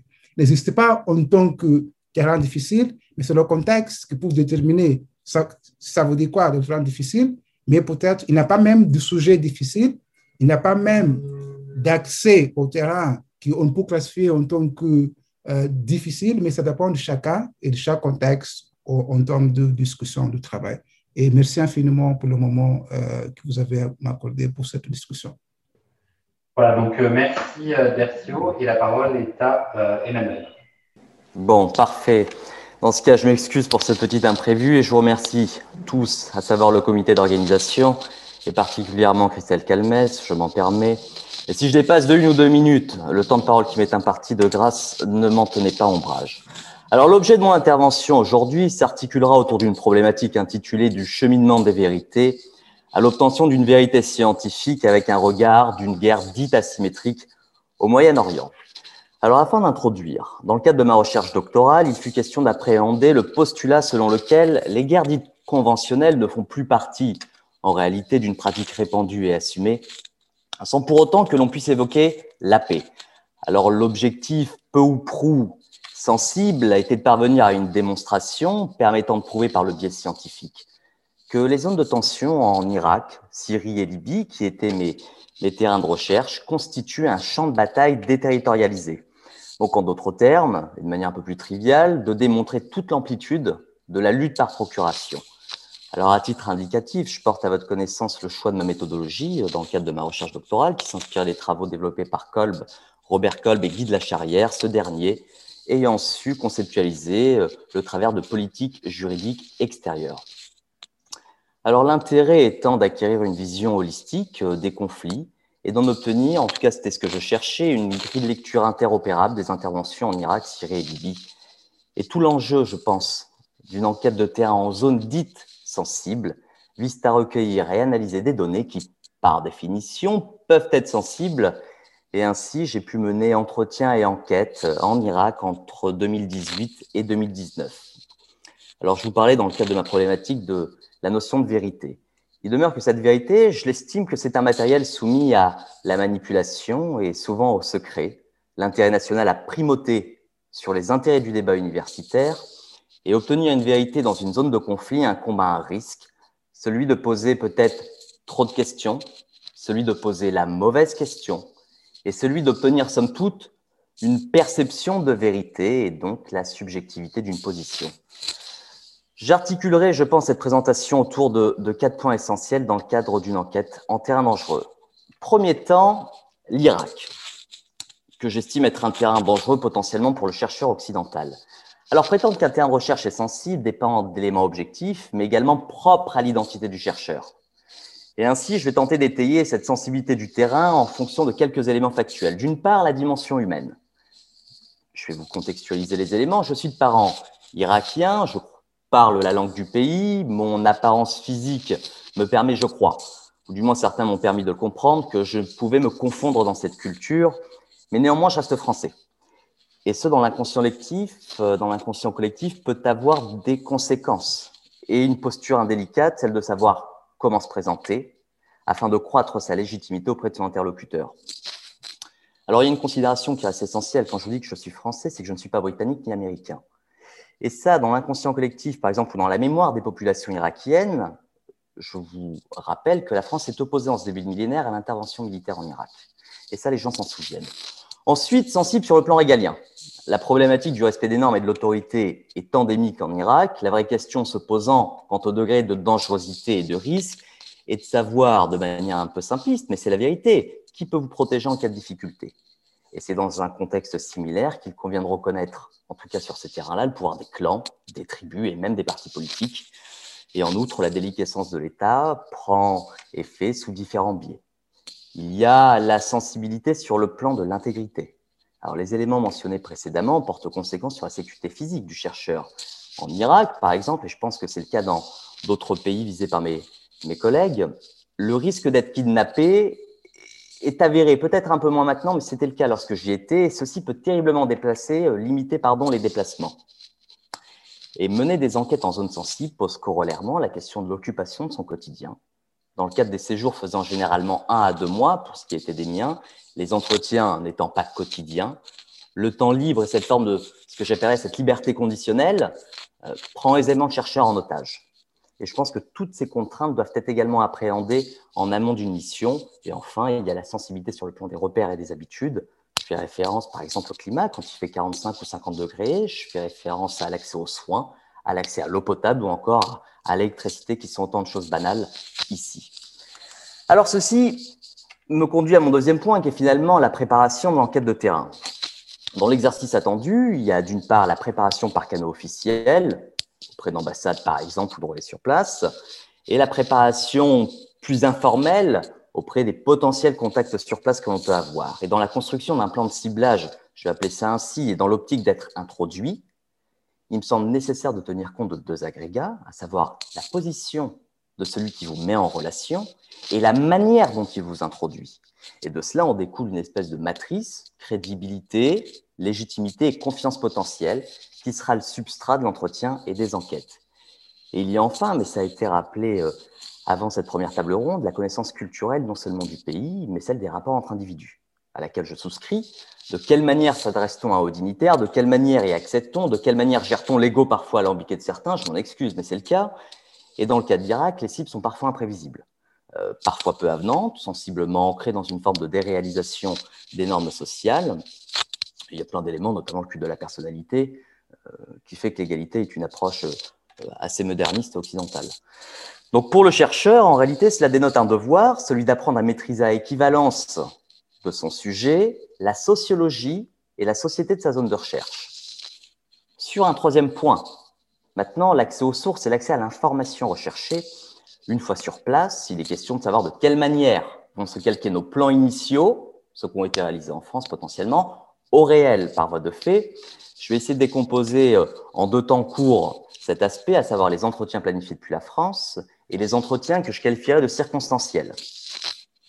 Pour ce premier entretien dit officiel ou cette première enquête dite officielle, alors outre le formalisme préalable à toute rencontre, j'ai constaté, en tout cas dans le cadre de mes recherches, une similarité de profil chez les hauts dirigeants irakiens ayant fait toute leur carrière en Irak par compétence ou opportunisme, et ensuite, sans caractérisation généraliste, il y a une forme de profil relativement semblable chez les hauts dirigeants irakiens ayant été exilés en Occident. J'ai remarqué que le rapport à l'altérité était souvent plus délicat, un peu plus mesuré, mettant le chercheur plus à l'aise. Ceci étant dit, la crédibilité dans ce cadre d'échange est clé. Je souhaite introduire l'idée d'une sociologie du diplôme Pour ce qui est de l'Irak, mener une thèse de doctorat ou avoir un doctorat est un marqueur social extrêmement fort et ainsi un vecteur de crédibilité. Pour ce qui est de ce petit 2, de l'entretien circonstanciel. Alors, ces entretiens dits impromptus, euh, inattendus, s'inscrivent dans une lignée parfois plus bénéfique en réalité que ça laisse compter et imposent aux chercheurs de reconnaître qu'une planification en amont n'est jamais parfaite et qu'elle doit ainsi laisser une part de malléabilité. Alors, il est névralgique de concéder que l'adaptabilité, la réactivité, et j'en suis confus, mais la chance, sont indissociables de la circonstance favorable. Et cela s'appuie sur, à titre d'exemple, je crois l'humilité. L'humilité d'écouter, par exemple, le chauffeur de taxi, euh, qui, moi, ça m'est arrivé, euh, se trouvait avoir été euh, membre intermittent d'une milice pro-iranienne, intervenant dans des régions visées par Daesh en 2015, 2016, 2017. Et les rencontres avec ces individus qui ont vécu des combats de l'intérieur et qui ont pu voir d'où provenait par exemple le matériel militaire étaient des sources extrêmement riches, sachant qu'ils étaient assez peu contraints sur la parole. Ensuite, certaines rencontres s'appuient de manière quelque peu provocatrice, et je m'en excuse d'avance, mais sur les bienfaits du népotisme, surtout dans ces régions-là. Un entretien officiel avec une cible peut conduire à la mise en relation avec l'un de ses proches sans aucune lourdeur protocolaire et administrative. Alors, loin de moi l'idée d'apprécier en termes élogieux le clientélisme, mais ce système, je dois le reconnaître, m'a permis d'accéder à ce que je ne pouvais pas escompter en France. Et enfin, ceci n'est pas une règle immuable, mais l'impétrant qui souvent répondra le mieux à vos questions n'est pas nécessairement celui qui est en activité, mais parfois un jeune retraité de l'armée qui s'exprime avec moins de filtres, moins de contraintes et moins d'enjeux. Alors, ceci est mon quatrième temps et fera office de conclusion, à savoir la vérité et ses limites, les contourner. La quête, à, la quête à laquelle se livre un chercheur s'appuie sur un grand nombre de méthodes d'entretien qui ont été explicitées, directives, semi-directives et autres. Et euh, je crois qu'il y a d'autres manières de voir les choses, ou du moins de l'agrémenter. Euh, à savoir, les limites peuvent apparaître quand il y a ceux qui mentent ouvertement devant vous. Il y a ceux qui mentent mais qui sont convaincus de dire la vérité. Il y a ceux qui ne font que retranscrire sans l'esprit de contradiction. Il y a ceux qui savent, euh, mais qui sont fragiles à saisir. Alors, assumer le paradigme des guerres par procuration, tel était l'objet de ma thèse, s'intéresser à l'influence iranienne, l'influence saoudienne, la présence turque, ou que l'on s'intéresse aux activités de la plus grande ambassade américaine au monde, qui est à Bagdad, démontre que la quête de vérité se parfois à la peur des interlocuteurs, laquelle est souvent justifiée. L'appréhension de certains à parler ou à fournir des documents est particulièrement délicate à gérer, car j'insiste, enfin je le crois, les intérêts d'une thèse ne peuvent, ne peuvent aucunement mettre en danger un individu. L'anonymat peut être une solution dès lors qu'il est accepté, mais j'émets certaines réserves. Contourner les limites d'une enquête de terrain en zone sensible s'appuie sur des critères névralgiques qu'il faut trouver, créer, je les ai évoqués précédemment, la crédibilité, la légitimité, à parler d'un sujet et la confiance.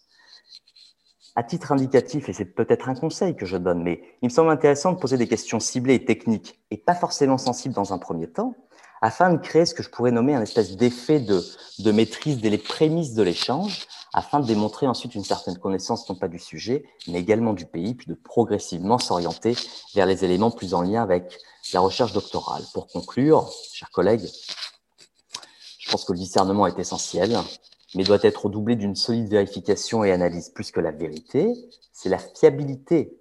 Je crois que c'est vraiment la fiabilité qui est reine dans le cadre d'une démonstration scientifique. Les terrains dangereux offrent l'intensité, la surprise, parfois la désillusion, mais imposent une vigilance constante et un impératif de protection. Il me semble, mais encore de manière un peu provocatrice, qu'être chercheur en terrain sensible, c'est également être lobbyiste au service de sa propre thèse. Je vous remercie de m'avoir écouté. Merci Emmanuel pour euh, ta présentation. On va passer tout de suite à, Robert.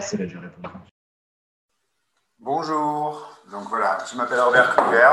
J'ai fait une thèse à Sciences Po sous la direction de Roland Marshall et Luis Martinez sur la Somalie. Euh, je suis un peu vers la fin de ma thèse. J'ai fait plusieurs séjours de recherche en Somalie. Euh, mais là, pour ce que je vais dire maintenant, je vais m'appuyer aussi sur une vingtaine d'années d'expérience euh, dans des zones de conflit, notamment l'Afghanistan, mais aussi au Moyen-Orient. Euh, excusez-moi si je fais quelques fautes de français, mais, mais bon, je pense qu'en principe, je devrais être compréhensible. Je pense que dans les, contributions qu'on vient d'écouter, il y a plusieurs choses qui reviennent aussi de M. Marshall. C'est d'une part il y a la nécessité d'avoir euh, des, des, points d'entrée des points de contact avec le terrain. Et euh, ces points de contact sont en fait déterminants, c'est-à-dire il y a des zones, euh, il y a des terrains euh, difficiles, mais il n'y a pas de terrain inaccessible en soi du moment qu'on a des points d'entrée. deuxièmement, je pense aussi qu'il y a une question méthodologique qui, qui, est plutôt sous-jacente, qui n'a pas vraiment été lucidée, mais je pense qu'une méthodologie, disons, classique quantitative, est très difficile dans, les, terrains en conflit parce que la vérité euh, objective, euh, s'il existe, cette vérité objective, c'est souvent l'enjeu du conflit. Et c'est pour ça aussi, je pense qu'Emmanuel a mentionné le danger, disons, de chercher la vérité. C'est parce que souvent, la vérité, bon, voilà, c'est justement l'enjeu du conflit. Je pense puis bon, il y a euh, un, autre point, évidemment, c'est la, nécessité de gérer sa sécurité. Et euh, bon, donc je reviendrai euh, un peu sur ces trois points. D'abord, donc l'approche, l'approche individuelle par les entrées, par, les points de, de contact. Donc, Primo, je pense qu'il faut euh, comprendre que souvent, euh, les, points de contact, comment on, les a établis, ce n'est pas forcément euh, les seuls points de contact dont, on peut se servir. Il faut procéder par méthode de triangulation. Il faut chercher d'autres points de contact.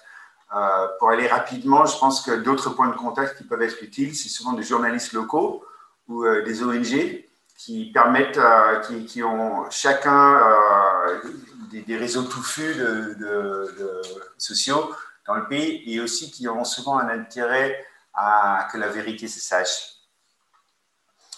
Euh, donc, au niveau de donc, l'implication méthodologique, euh, comme, comme, on peut souvent ne pas trouver des, ni en fait même chercher des données quantitatives, euh, je pense que la seule méthode que, enfin, que moi j'ai toujours suivie, c'est une approche beaucoup plus subjective, c'est-à-dire on, essaie de rentrer dans les discours euh, des différentes parties en conflit. Et, euh, mais donc cela demande aussi, euh, cela demande donc d'abord une subjectivité, le, fait de pouvoir écouter ces discours. Et deuxièmement, évidemment, ça devient beaucoup plus important de pouvoir, une fois qu'on a écouté ces différents discours, de pouvoir atteindre un point de vue euh, au-dessus de ça, donc une, euh, une, vraie recherche objective qui n'est pas étayée euh, comme on le voudrait souvent par des données quantitatives. après, bon, Monsieur Marshall a déjà soulevé ce point, mais ce qui est très important quand on, quand on, donc, on rentre dans un terrain difficile, par des points de contact. Alors, effectivement, ce qui est vraiment très essentiel, c'est de savoir quel danger est-ce qu'eux, ils courent. Parce qu'en général, ils en courent beaucoup plus que vous en tant que chercheur étranger. Et euh, non seulement, donc, euh, non seulement il y a leur sécurité, mais aussi il y a votre sécurité. C'est-à-dire, souvent, ces points de contact, que ce soit des, responsables officiels, mais souvent beaucoup plus officieux, euh, sont aussi responsables pour votre sécurité. C'est-à-dire, s'il vous arrive quelque chose, c'est eux qui vont payer. Donc, euh, évidemment, vous, vous avez déjà un problème, mais eux, ils vont payer lourdement. Euh, donc, c'est très important, vraiment, de rester toujours beaucoup à l'écoute de ces gens-là et de suivre leurs conseils, de leur faire confiance, de montrer de la patience Hein, M. Marshall a aussi insisté beaucoup, euh, j'aimerais encore insister là-dessus, sur l'importance de, la durée euh, et le fait que souvent, euh, on ne peut pas trouver tout ce qu'on voudrait trouver dans un premier voyage, mais on peut établir des contacts pour un deuxième voyage et pour un troisième voyage. Et après, évidemment, ce que cela demande aussi, c'est effectivement une connaissance préalable, préalable de la société et ses codes culturels, de comprendre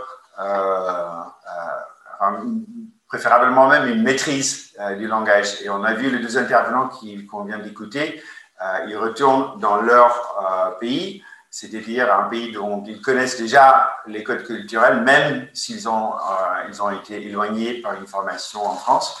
Mais bon, cela permet au moins de comprendre certaines choses. Moi, j'ai travaillé en Somalie, par exemple, mon point d'entrée, c'était d'avoir d'abord un, du travail pendant deux ans pour une ONG faisait l'analyse de la sécurité pour les autres ONG.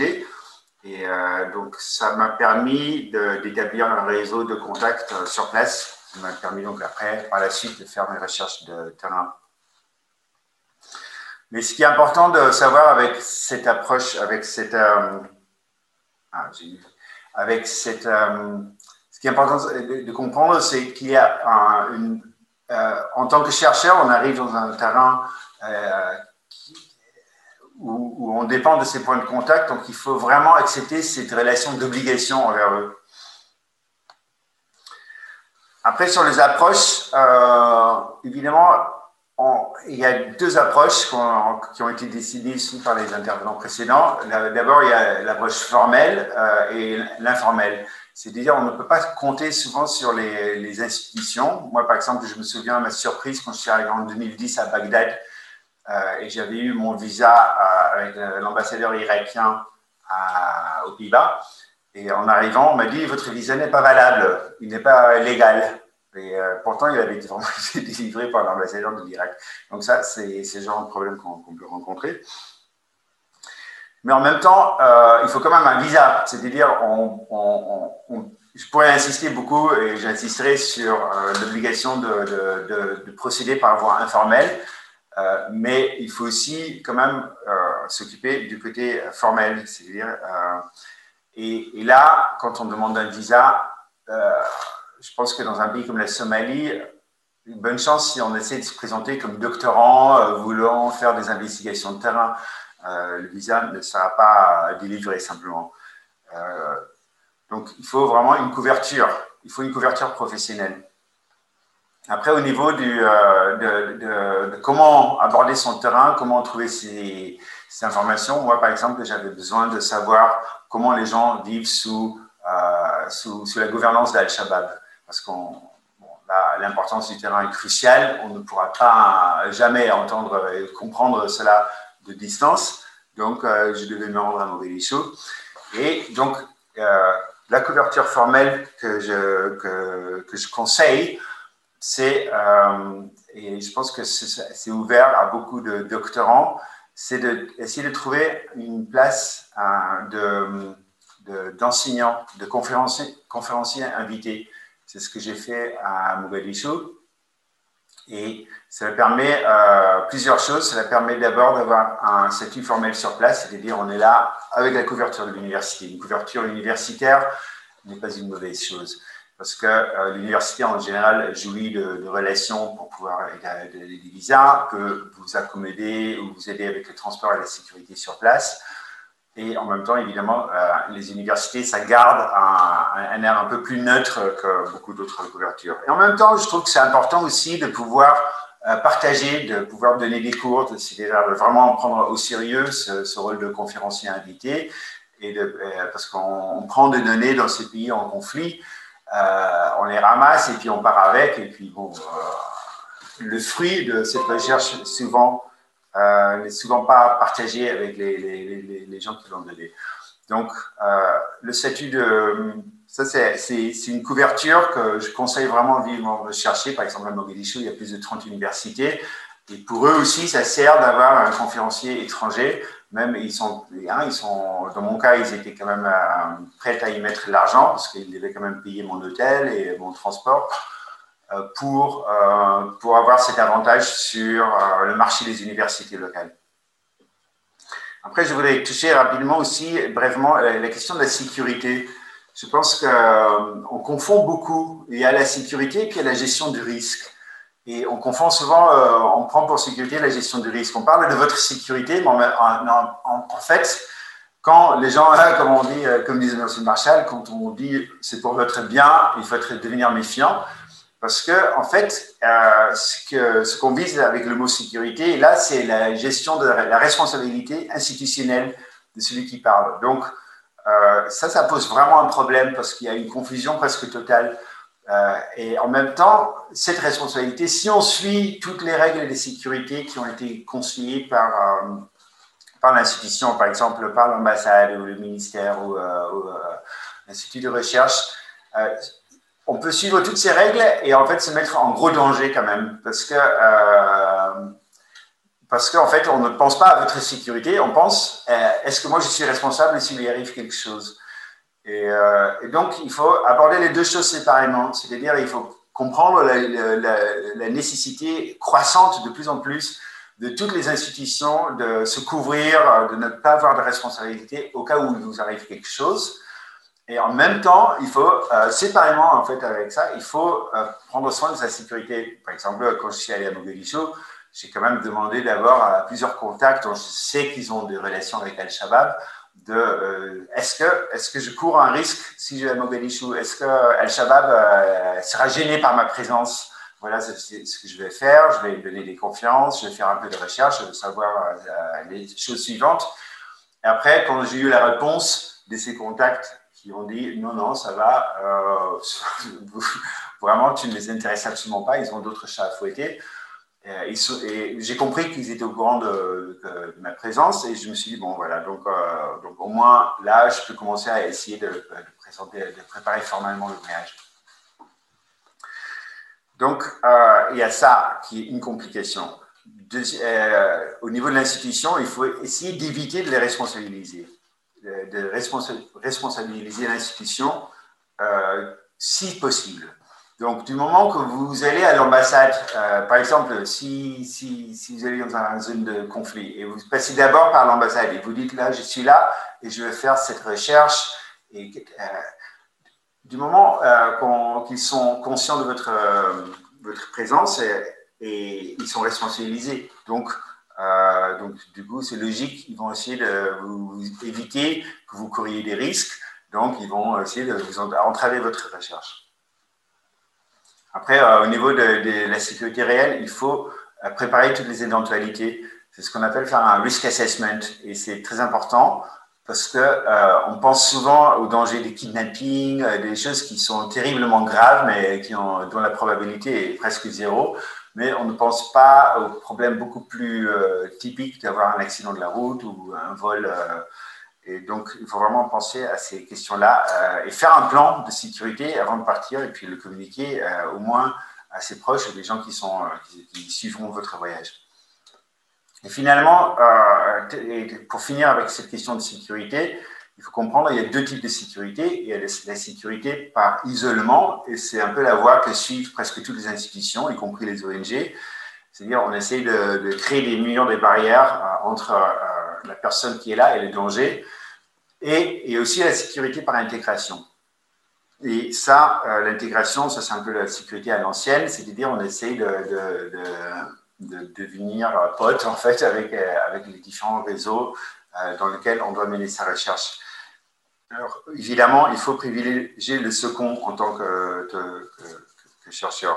ça veut dire que vraiment, vous vous mettez entre les mains de vos contacts et il faut pouvoir leur faire confiance.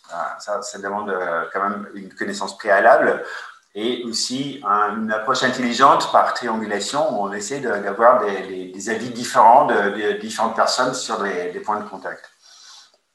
Voilà, donc euh, j'ai fini. Mais bon, juste pour résumer, donc quelques pistes pour avancer. Je pense que donc euh, moi, je voulais insister sur cette question. enfin, au moins, euh, essayer de lancer la discussion. Est-ce qu'on peut euh, suggérer pour des, chercheurs doctorants d'enseigner euh, en tant que conférencier invité dans des, universités locales? Après, je n'ai pas pensé à toutes les, toutes les, conséquences possibles. C'est ouvert. Oui. On te remercie, Robert. Tu as, tu as terminé ta présentation? Oui, j'ai terminé, oui, merci. Oui. On te remercie euh, pour, pour, cette présentation très riche. On va laisser maintenant la parole à Mélanie pour euh, introduire la discussion. Et puis euh, après, il y aura une série de, questions-réponses et une ouverture aux questions du public également dans, dans le QNR. On te laisse la parole, Mélanie. Merci beaucoup. vous m'entendez bien? Bon, oui. va bien? Ok. alors, je me joins évidemment au remerciement des, à l'égard des organisateurs et des, contributeurs de cette table ronde. C'était vraiment passionnant de lire euh, les papiers, d'écouter euh, tous les intervenants jusqu'ici, euh, l'introduction, comme les, comme les personnes qui ont présenté leur terrain. je vais essayer d'aller vite pour qu'on puisse discuter avant tout. Donc, Christelle, si vraiment je me dépasse trop, tu, voilà, n'hésite pas à m'arrêter parce que je, vais, je vais lancer quelques thèmes comme ça. D'abord parler de la continuité en fait qu'on trouve dans, vos trois papiers et puis je vais vous poser des questions qui, qui en fait se posent, à mon sens, à, tout, à toute personne qui se rend dans des terrains sensibles.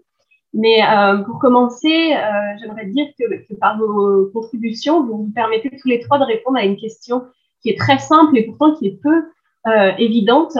C'est la suivante. Pourquoi quitter son bureau lorsqu'on fait euh, de la recherche en sciences sociales, a fortiori en sciences politiques? euh, alors cette question, avait déjà été posée euh, par Elizabeth Wood de l'université de Yale dans un, manuel de, méthodologie de politique euh, comparée, et vous allez dans le sens de son argument en, faveur de la recherche sur le terrain, même si vous ne le dites pas ouvertement. Euh, le terrain apparaît à la lecture de vos papiers et en vous écoutant comme comme la seule manière de décrire des processus complexes qui sont liés à la guerre, au conflit et à la violence des pays dans lesquels vous vous rendez, alors que paradoxalement, aujourd'hui, l'information à distance, en ligne, elle est en fait bien plus accessible et bien plus facile. Euh, même si, Robert, vous le dites dans votre papier, ça ne peut pas remplacer le vécu sur place. Euh, en tout cas, vous semblez tous assumer la nécessité de vous rendre dans ces zones euh, sensibles. Robert, vous dites, je ne crois pas qu'il y ait des terrains inaccessibles. Donc là, vous, répondez directement à la question de, de cette table ronde. Et, euh, et tous les trois, vous montrez que dans votre cas, les dangers ne sont pas insurmontables à condition de les prendre au sérieux et de les considérer comme étant un intérêt méthodologique essentiel à votre recherche. Et en d'autres termes, en fait, euh, vous transformez le danger en une opportunité pour votre recherche. Euh, donc ce danger, il est bien sûr au, cœur de, vos trois contributions. Et Versio citait l'article de Magali Boumaza et Aurélie Campana sur l'enquête en milieu sensible en sciences politiques, qui est, à mon sens, absolument nécessaire pour pour toute personne qui mène des, terrains en recherche, euh, pardon, des recherches en terrain difficile dans des lieux sensibles. Et pour ces deux auteurs, il n'existe pas de définition consensuelle du danger. Et c'est le cas de vos trois contributions. Euh, donc c'est un premier élément de continuité qu'on trouve dans, vos papiers et à vous écouter. En fait, le danger pour vous, euh, il n'y a pas un seul danger. Et ce qui est très intéressant, à mon sens, c'est que vous dépassez la définition du danger, vous déconstruisez la, vision stéréotypée d'un danger qui est lié à la prise d'otage, au kidnapping, au bombardement, qui sont évidemment inévitables en zone de guerre, mais vous proposez tous les trois une, une, typologie riche des différents dangers qui peuvent exister sur les terrains difficiles. Alors, c'est pas un exercice nouveau. Euh, Version, vous citez Raymond, Raymond Lee, euh, qui proposait déjà ce genre de, typologie sur les dangers, sur le terrain euh, en zone sensible. Mais vous trois, en fait, vous complétez cette entreprise. Pour vous, le danger, il n'est pas uniquement physique ou sécuritaire, même si vous en tenez compte évidemment. Emmanuel, par exemple, vous mentionnez le danger scientifique euh, de la mauvaise compréhension du terrain qui conduit à une mauvaise interprétation des données euh, et le danger trivial aussi de la survie dans des lieux où le climat euh, et les conditions de vie peuvent être hostiles. Ça, vous l'avez, dit lors de votre présentation. Et ce sont des dangers qu'il faut absolument prendre en compte dans, vos zones, de, de, manière générale dans les zones sensibles.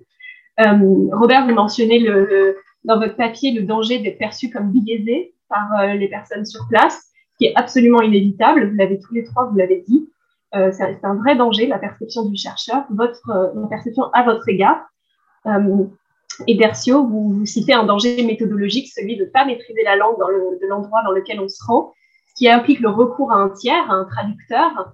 Et donc, ça implique d'autant plus euh, des dangers euh, méthodologiques et éventuellement éthiques. Comme vous l'avez dit, Robert et Emmanuel l'ont aussi dit. Alors ça, voilà, ça c'est très intéressant dans vos contributions, le fait que pour vous, le danger n'est pas uniforme, il y en a plusieurs. Euh, donc je pense que ça va aussi être l'apport en fait de, cette euh, table ronde et de, ce colloque de proposer une typologie des dangers. Euh, un deuxième euh, point de continuité, ce sont les stratégies de contournement que vous proposez. Donc là, évidemment, vous répondez directement à la question de cette table ronde non, les, zones de conflit armé ne sont pas des terrains inaccessibles puisqu'il y a des moyens de, de, réussir ces missions. Et vous avez réussi vos missions de terrain. Euh, alors, parmi ces stratégies, bon, je ne vais pas les reprendre, hein, mais, euh, mais vous, ce qui est intéressant, par exemple, Versio, c'est quand vous parlez d'être présent sans se montrer. Ça capture parfaitement, je pense, les éléments d'une stratégie euh, sur place. Et tous les trois, vous abordez quelque chose d'absolument fondamental, c'est la confiance à accorder à ses interlocuteurs. Ça, je vais y revenir euh, dans mes questions. Euh, Robert, vous nous dites qu'il faut multiplier les points d'entrée. Donc, je ne vais pas reprendre les, éléments que vous avez donnés, mais en tout cas, euh, vous proposez des stratégies de contournement qui sont très intéressantes et qui peuvent être appliquées par, d'autres chercheurs. troisième point de continuité, je l'ai dit, c'est la perception à votre égard. Et là, j'aimerais souligner aussi le, quatrième point de continuité, c'est votre modestie à parler de vos terrains. Euh, voilà, vous, avez des terrains absolument impressionnants tous les trois et, vous êtes euh, parfaitement euh, modeste. Vous, vous, prenez en compte les personnes qui vous aident sur vos terrains. Vous ne vous considérez pas comme maître de vos terrains et vous avez l'humilité de reconnaître que dans les terrains sensibles, on, ne peut pas mener une recherche bien si on la mène tout seul. Donc euh, ça, il me semble que c'est un élément que vous n'avez pas dit, mais qui ressort de, vos papiers et de vos, propos. Restez modeste, restez, euh, gardez une, humilité face aux gens et face au terrain. Et c'est des qualités qui, à mon avis, rendront vos thèses euh, très riches et d'autant plus sérieuses. Alors, j'en viens à mes questions, que je, lance tout de suite et comme ça, on, va pouvoir entamer une discussion. alors, j'ai cinq questions. justement, la première, c'est la dépendance aux acteurs locaux. Euh, donc Robert, vous mentionniez les, modèles de réseau, euh, de triangulation, d'effet boule de neige. Et ma question, c'est une, question que je me pose aussi hein, pour, euh, pour, mon terrain, mais est-ce que est-ce qu'on est, on doit être dépendant des acteurs locaux? Est-ce qu'on ne pourrait pas s'émanciper en fait et conduire des terrains dans des lieux où on connaît peu de monde ou alors des lieux qu'on connaît mal? Euh, est-ce que euh, ce ne serait pas aussi une forme de danger de dépendre de, personnes euh, sur place, des personnes bien identifiées, puisqu'en fait, on perd son autonomie et on perd une forme de flexibilité et d'imprévu. et Robert, vous l'écriviez, on n'est pas libre de choisir son terrain et je me demande pourquoi on ne serait pas libre. Pourquoi ne serais-je pas libre de me rendre dans un lieu où j'ai pas de point d'appui, mais où il me semble que c'est fondamental d'aller parce que ça permettra de répondre à mes hypothèses de recherche. Alors évidemment, je ne vais pas vous dire qu'il faut le faire, mais c'est une question, j'aimerais qu'on discute de ça. Euh, ma deuxième question, elle a été mentionnée en introduction et je remercie, euh, je remercie les, euh, même tous les cinq, je vous remercie parce que vous, en avez parlé, c'est le danger qui est lié aux institutions. Alors l'ambassade de notre pays, elle peut nous mettre des bâtons dans les roues. On a parlé des cartes du MEAE, e, pardon, du ministère de l'Europe et des Affaires étrangères. Et le problème de la perception du danger, qui n'est pas forcément la perception du danger des institutions n'est pas forcément la nôtre, a fortiori celle de la communauté de spécialistes des terrains dans lesquels on se rend. on peut se faire refuser une autorisation, un ordre de mission, très concrètement, pour des questions de responsabilité, d'assurance. il y a deux ans d'ailleurs, il y a deux ans, il y a hum, une circulaire qui avait été diffusée dans les universités suisses qui invitait les présidents d'université à se fonder sur les cartes françaises, les cartes du ministère euh, de l'Europe et des Affaires étrangères. Je ne sais pas si ça a abouti, mais en tout cas, ça avait circulé, ce qui me semblait absolument euh, aberrant, euh, c'est un point de vue, mais en tout cas, ça montre que, voilà, en fait, il n'y a plus de frontières désormais entre l'institutionnel, on va dire l'administratif, vraiment les ambassades, son pays d'origine et le domaine universitaire. il me semble que ça, c'est un danger. Et Robert, vous écrivez la perception du risque est plus importante que le risque lui-même. Et là, à mon avis, ça colle exactement à, cette question. Donc ma question, c'est euh, pour ceux qui n'ont pas la nationalité du pays dans lequel ils se rendent euh, et qui, ont besoin en fait d'un aval de, leur ambassade, d'un ordre de mission de leur université, est-ce qu'on peut surmonter ce danger institutionnel? Ma troisième question, c'est quelque chose que vous n'avez pas mentionné et qui me semble pourtant euh, essentiel, et j'en suis certaine, vous, le, mettez ça en place sur vos terrains, c'est l'observation. Euh, l'observation directe qui joue un rôle fondamental dans les terrains en zone de guerre et qui est complémentaire de tous les éléments verbaux, en fait, des entretiens. Vous avez tous parlé d'entretiens, mais très peu des observations directes. Euh, vous n'avez pas mentionné en fait le caractère ethnographique de vos recherches, alors qu'il est pleinement assumé quand on vous lit, personne, j'ai cherché avec le contrôle F, il n'y en a aucun qui utilise le mot ethnographie, alors que vous en faites de l'ethnographie. et, euh, et l'article de Magali Boumazai, pardon, Rémi Campana, qui avait été cité par Emmanuel, il parle bien en fait de la méthode ethnographique en sciences politiques et de, de son caractère indispensable dans les zones de danger. De, pardon, je ne suis pas du tout en train de, pleurer, je perds juste ma voix. Euh, donc ma, question c'est quelle place occupe l'observation dans vos terrains respectifs Emmanuel, vous parliez de, de l'ennui sur le terrain dans votre papier. Euh, mais justement, est-ce qu'il ne faudrait pas lutter contre cet ennui? Euh, Est-ce que est qu'il ne faudrait pas absorber toutes les informations euh, par l'observation euh, dans les pays dans lesquels on se trouve, parce que vous pouvez aussi en fait absorber ces informations, pas pour votre recherche doctorale, mais pour d'autres recherches que vous mèneriez après, après votre doctorat ou vraiment en, complément. Il me semble qu'en fait chaque minute compte dans ces terrains-là et que même si vous êtes enfermé et que vous ne pouvez pas sortir pour X raisons, il y a quand même peut-être des éléments à capter euh, donc, est-ce que vous faites usage, par exemple, de, notes de, journal de terrain, de notes, de, dessins parfois même, de la photographie? Est-ce que vous faites usage de tout ça? Euh, Si oui, quelle place prennent-ils? Est-ce qu'ils sont essentiels? Est-ce que vous trouvez ça inutile, voire dangereux même, d'avoir des, supports écrits? Donc ça, c'était ma troisième question. Et il me reste deux questions avant de vous laisser la parole. Euh, un danger que vous n'avez pas mentionné, à mon avis, auquel vous souscrivez, c'est le danger de la la perception de votre terrain par, vos proches, par vos collègues, voire même par vos, directeurs de thèse et de laboratoire. Euh, Robert, vous l'avez mentionné très rapidement dans votre papier.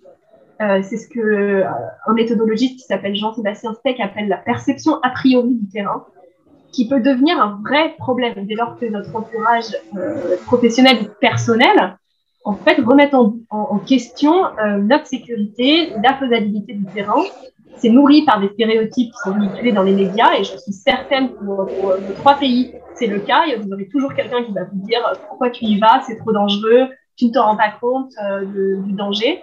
Euh, voilà, pour moi, c'est pour moi c'est un, un, danger parce que ça va nourrir vos propres appréhensions. Vous n'avez pas forcément peur de votre terrain, mais vous pouvez être influencé par, par votre entourage. Est-ce que vous pourriez voilà développer sur ça? Est-ce que ça affecte votre ressenti du terrain, votre perception à vous? Et cette question, elle se pose aussi au regard de l'actualité, euh, notamment des déclarations d'Emmanuel Macron sur les caricatures euh, de Charlie Hebdo qui ont été très mal reçues dans, dans, dans certains pays musulmans, euh, où il y a eu, voilà, dans certains cas, des, des très importantes manifestations. Est-ce que ça n'influence pas le regard sur les Français? Ce qui mène à ma dernière question. Que faire dans le pire des cas lorsque votre terrain ne serait plus accessible? Euh, Mettons vraiment que vous n'avez plus accès à votre terrain, pour X raisons administratives, sécuritaires, quoi que ce soit. Euh, Qu'est-ce qu'on fait dans ces cas-là? Est-ce qu'on euh, on mène des entretiens à distance? Est-ce qu'on s'assure de la flexibilité de son sujet? Euh, Alors évidemment, ça dépend de l'avancement des thèses, et il me semble que vous avez tous réussi à faire pas mal de terrain, donc peut-être que la question ne se pose pas pour vous, mais vous pourriez donner des clés pour ceux qui commencent, qui, n'ont pas eu le temps de faire euh, suffisamment de, terrain. Voilà, que, que fait-on lorsqu'on est sûr à 100% qu'on ne peut plus aller sur nos terrains. Et avant de vous laisser la parole, il y a une stratégie que j'aimerais ajouter euh, parmi la panoplie de stratégies que vous avez données. C'est, il me semble que ce qui est important, c'est d'envisager chacun de nos terrains, chacun de vos terrains comme le dernier terrain en fait, et se mettre en tête qu'on va que, qu'il y a une possibilité de pas y retourner. Et donc, dès lors qu'on y va, on se dit, je fais au maximum. En fait, je, suis productive euh, de la première seconde à la dernière seconde parce que si ça se trouve, je ne pourrais plus y retourner. Et dans ces cas-là, c'est une stratégie qui permet euh, de, collecter un maximum de données et, justement de pallier au problème de ne pas pouvoir retourner sur le terrain. Voilà. Donc, euh, dites-moi si vous voulez que je vous répète mes questions, qu'elles assez longues. Ah, mais... Non, non, non, non, j'allais dire, on peut commencer par la, dépendance aux acteurs locaux, si vous voulez. Mais, ce qu'on va faire, c'est qu'on va, on va laisser les, intervenants euh, répondre, les contributeurs, euh, dans l'ordre que vous souhaitez, hein, euh, pour que ça reste fluide. Et puis après, on prendra quelques questions dans, le QMR si on a encore un petit peu de temps à la fin. Entendu. Alors, je... allez-y. le premier qui se je, je me permets non pas de répondre à toutes les questions, parce que je, je pense que Dercio et Robert y répondront sans doute mieux. Euh, mais au moins de répondre à celles qui, moi, me semblent un peu plus en lien avec mon sujet, euh, et de manière extrêmement brève pour laisser du temps. Juste rapidement concernant la dépendance des locaux. Euh, moi, ça a été mon cas en l'occurrence. Une énorme dépendance aux locaux, ne serait-ce que pour les transports, ne serait-ce que pour le logement. Il faut savoir que quand je suis en Irak, quand bien même je parle arabe, j'ai un accent quand je parle arabe. Donc je ne peux pas me balader dans un marché, je ne peux pas faire mes courses comme j'ai envie de les faire parce que euh, on va savoir que je ne suis pas d'ici, on va savoir que je suis français, on va savoir que je suis occidental, et ça c'est un risque que j'évite de prendre. Donc ça ne m'empêche pas de bouger, ça ne m'empêche pas de vivre, mais disons simplement que cette action est conditionnée à la présence de quelqu'un d'autre. Je ne suis jamais sorti seul en Irak, dans les rues, en voiture, etc. Je n'ai jamais conduit là-bas, par exemple. Donc moi, à titre personnel, oui, effectivement, j'avais j'avais une dépendance aux locaux. Euh, concernant votre l'allusion que vous faites aux institutions à la perception du danger, euh, écoutez, je, penserais sincèrement que si on en tient compte et que chacun des panélistes en tenait compte, euh, peu de choses se feraient en réalité. Moi, je sais que l'université euh, dont j'étais était à Grenoble, a refusé de me financer ma, première mission, justement au motif euh, de la dangerosité, et ça ne m'a pas empêché d'y aller. Donc vous trouvez des relais, vous trouvez d'autres moyens d'y parvenir, mais je penserais sincèrement qu'il faire je veux dire, c'est le premier obstacle. Hein. Si, ce premier obstacle qui est en France, vous ne le surmontez pas, que vous arrivera-t-il là-bas euh, Donc, euh, je vois plutôt les choses comme une épreuve encourageante euh, plutôt que comme quelque chose qui doit nous freiner. L'observation directe était votre troisième question, le caractère ethnographique, l'ennui. Je vois que vous faisiez référence à ma présentation de manière un peu plus particulière et qu'il fallait l'absorber. ben moi, je rejoins un peu la question 1 en réalité. quand vous êtes dépendant, c'est très compliqué en réalité, de s'attribuer euh, des libertés, notamment celle de l'observation. Je ne peux pas me permettre de prendre des photos quand je suis là-bas. En tout cas, je n'ai pas pris l'initiative et, je ne suis pas sûr de m'attribuer cette initiative. Euh, puis l'accès au terrain est un petit peu délicat, il faut que les gens vous suivent. Quand vous leur demandez une zone, il vous faut l'aval de tout le monde. Donc j'étais très vite limité, en tout cas, sur certains accès. Et, et je n'ai pas cherché à forcer, en réalité, parce que eux qui connaissent, s'ils me le refusent, j'estime que c'est quand même fondé. Et c'est principalement même peut-être plus pour ma sécurité que la leur. Euh, donc ça fait partie, enfin je ne sais pas si j'ai répondu à cette question, mais, mais j'essaie de faire relativement vite. La perception de notre terrain par nos proches, euh, je vais vous dire, la personne qui a eu le plus peur, c'était ma maman, euh, qui pourtant est née en Irak et qui connaît le pays. donc je ne dis pas tout. Voilà la manière dont j'ai dont j'ai établi mon, ma, ma, stratégie, euh, titre personnel. J'ai un de mes cousins là-bas qui, s'occupait de moi sur place, euh, qui a été kidnappé alors que j'étais pas dans sa voiture.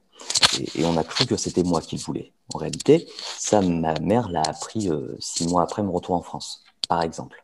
Donc ça fait partie du système de protection que je mets en place pour eux. Et puis ensuite, vous pouvez construire et tisser un espèce de radeau de mensonge, peu importe, c'est pas vérifiable.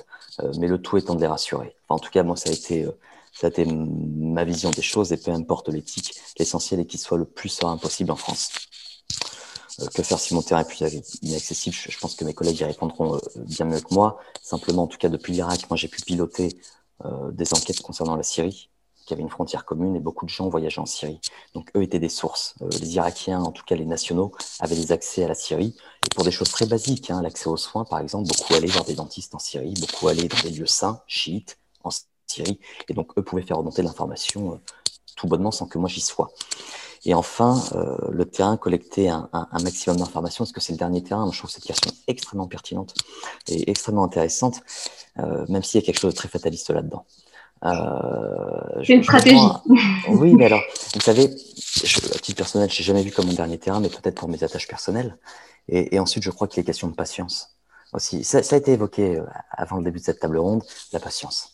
Ça finira sans doute par venir. Le tout est une question de temps. Donc, je ne l'ai pas vécu, moi, à titre personnel, comme, comme une inquiétude, mais je suis convaincu que, que mes deux, amis et collègues y répondront avec bien plus de, de pertinence. Voilà pour mon intervention, du ma réponse. Sinon. Merci. Ok, bon, ça va très bien. Peut-être je ne vais pas bon, peut-être prendre beaucoup de questions, mais peut-être je vais prendre deux questions euh, particulières.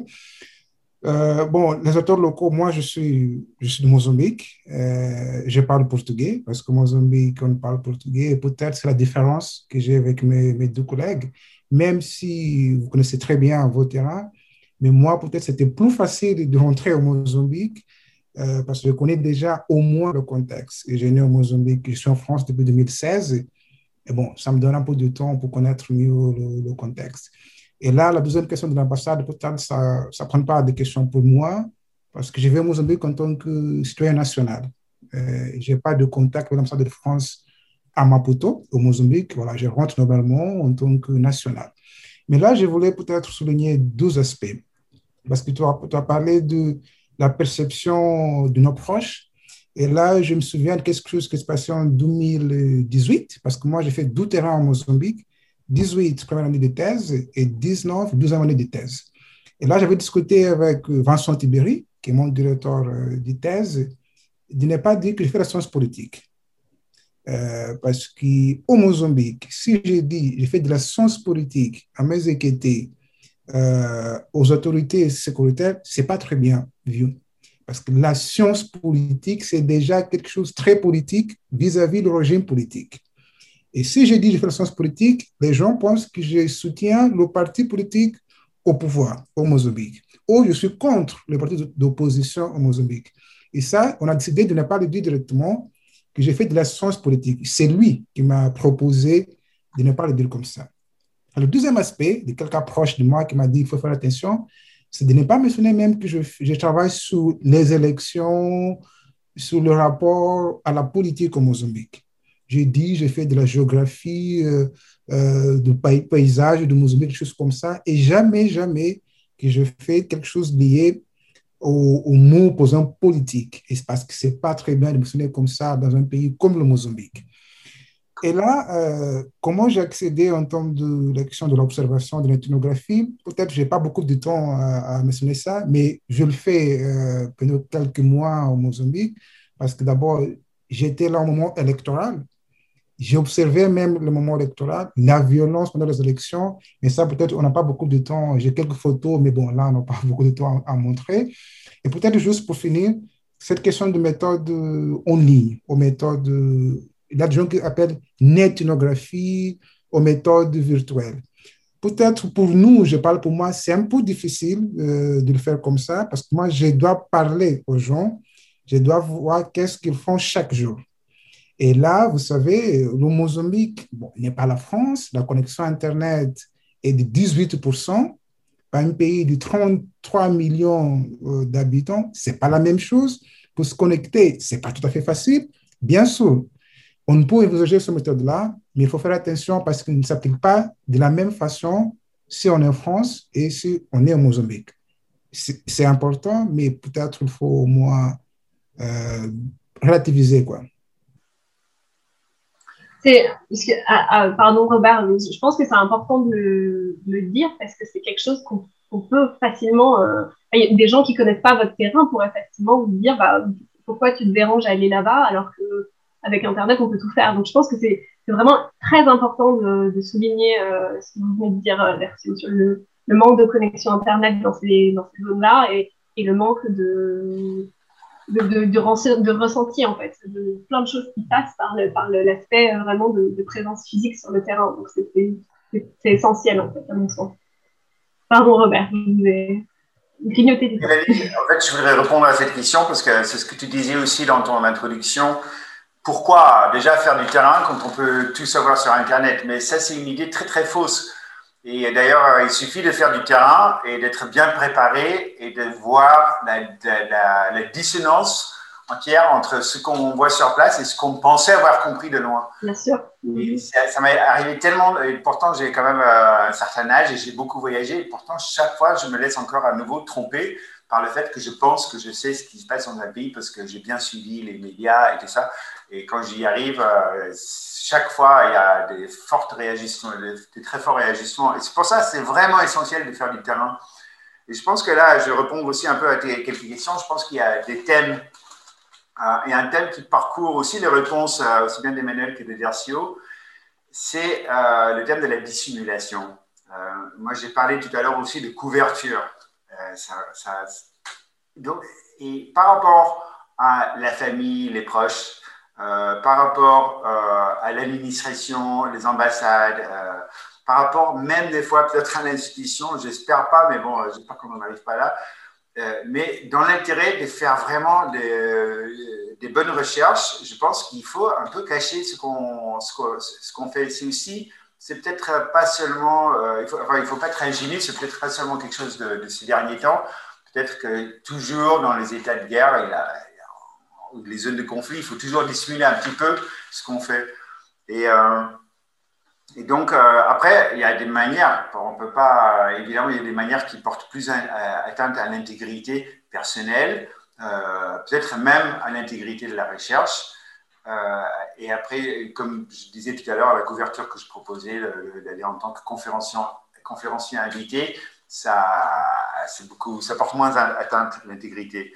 Par rapport à, la dépendance des acteurs locaux, enfin la dépendance du, chercheur qui, qui sur ces points de contact, euh, je pense qu'il n'y a pas un problème. Je pense que justement, euh, la seule question, c'est qu'il euh, il ne faut pas rester dans un réseau, quoi. il ne faut pas rester dans une perspective. Il ne faut pas rester, par exemple, avec un clan ou avec un tribu ou avec un, parti politique ou, une, certaine, ou les gens occidentalisés dans le pays.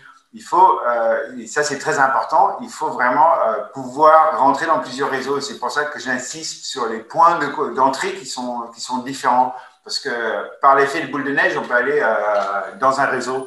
Mais on ne peut pas s'en extraire.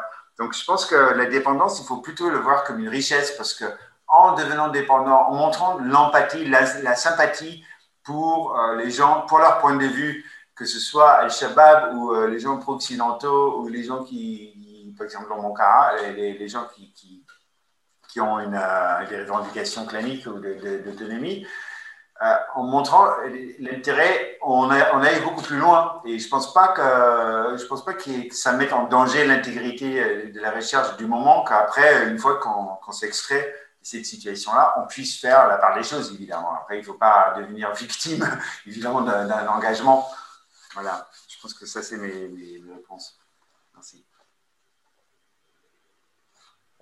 Est-ce que vous souhaitez euh, encore euh, échanger et répondre aux questions de Mélanie ou est-ce qu'on passe aux questions euh, du public?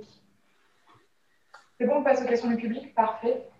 Alors, j'en ai vu quelques-unes.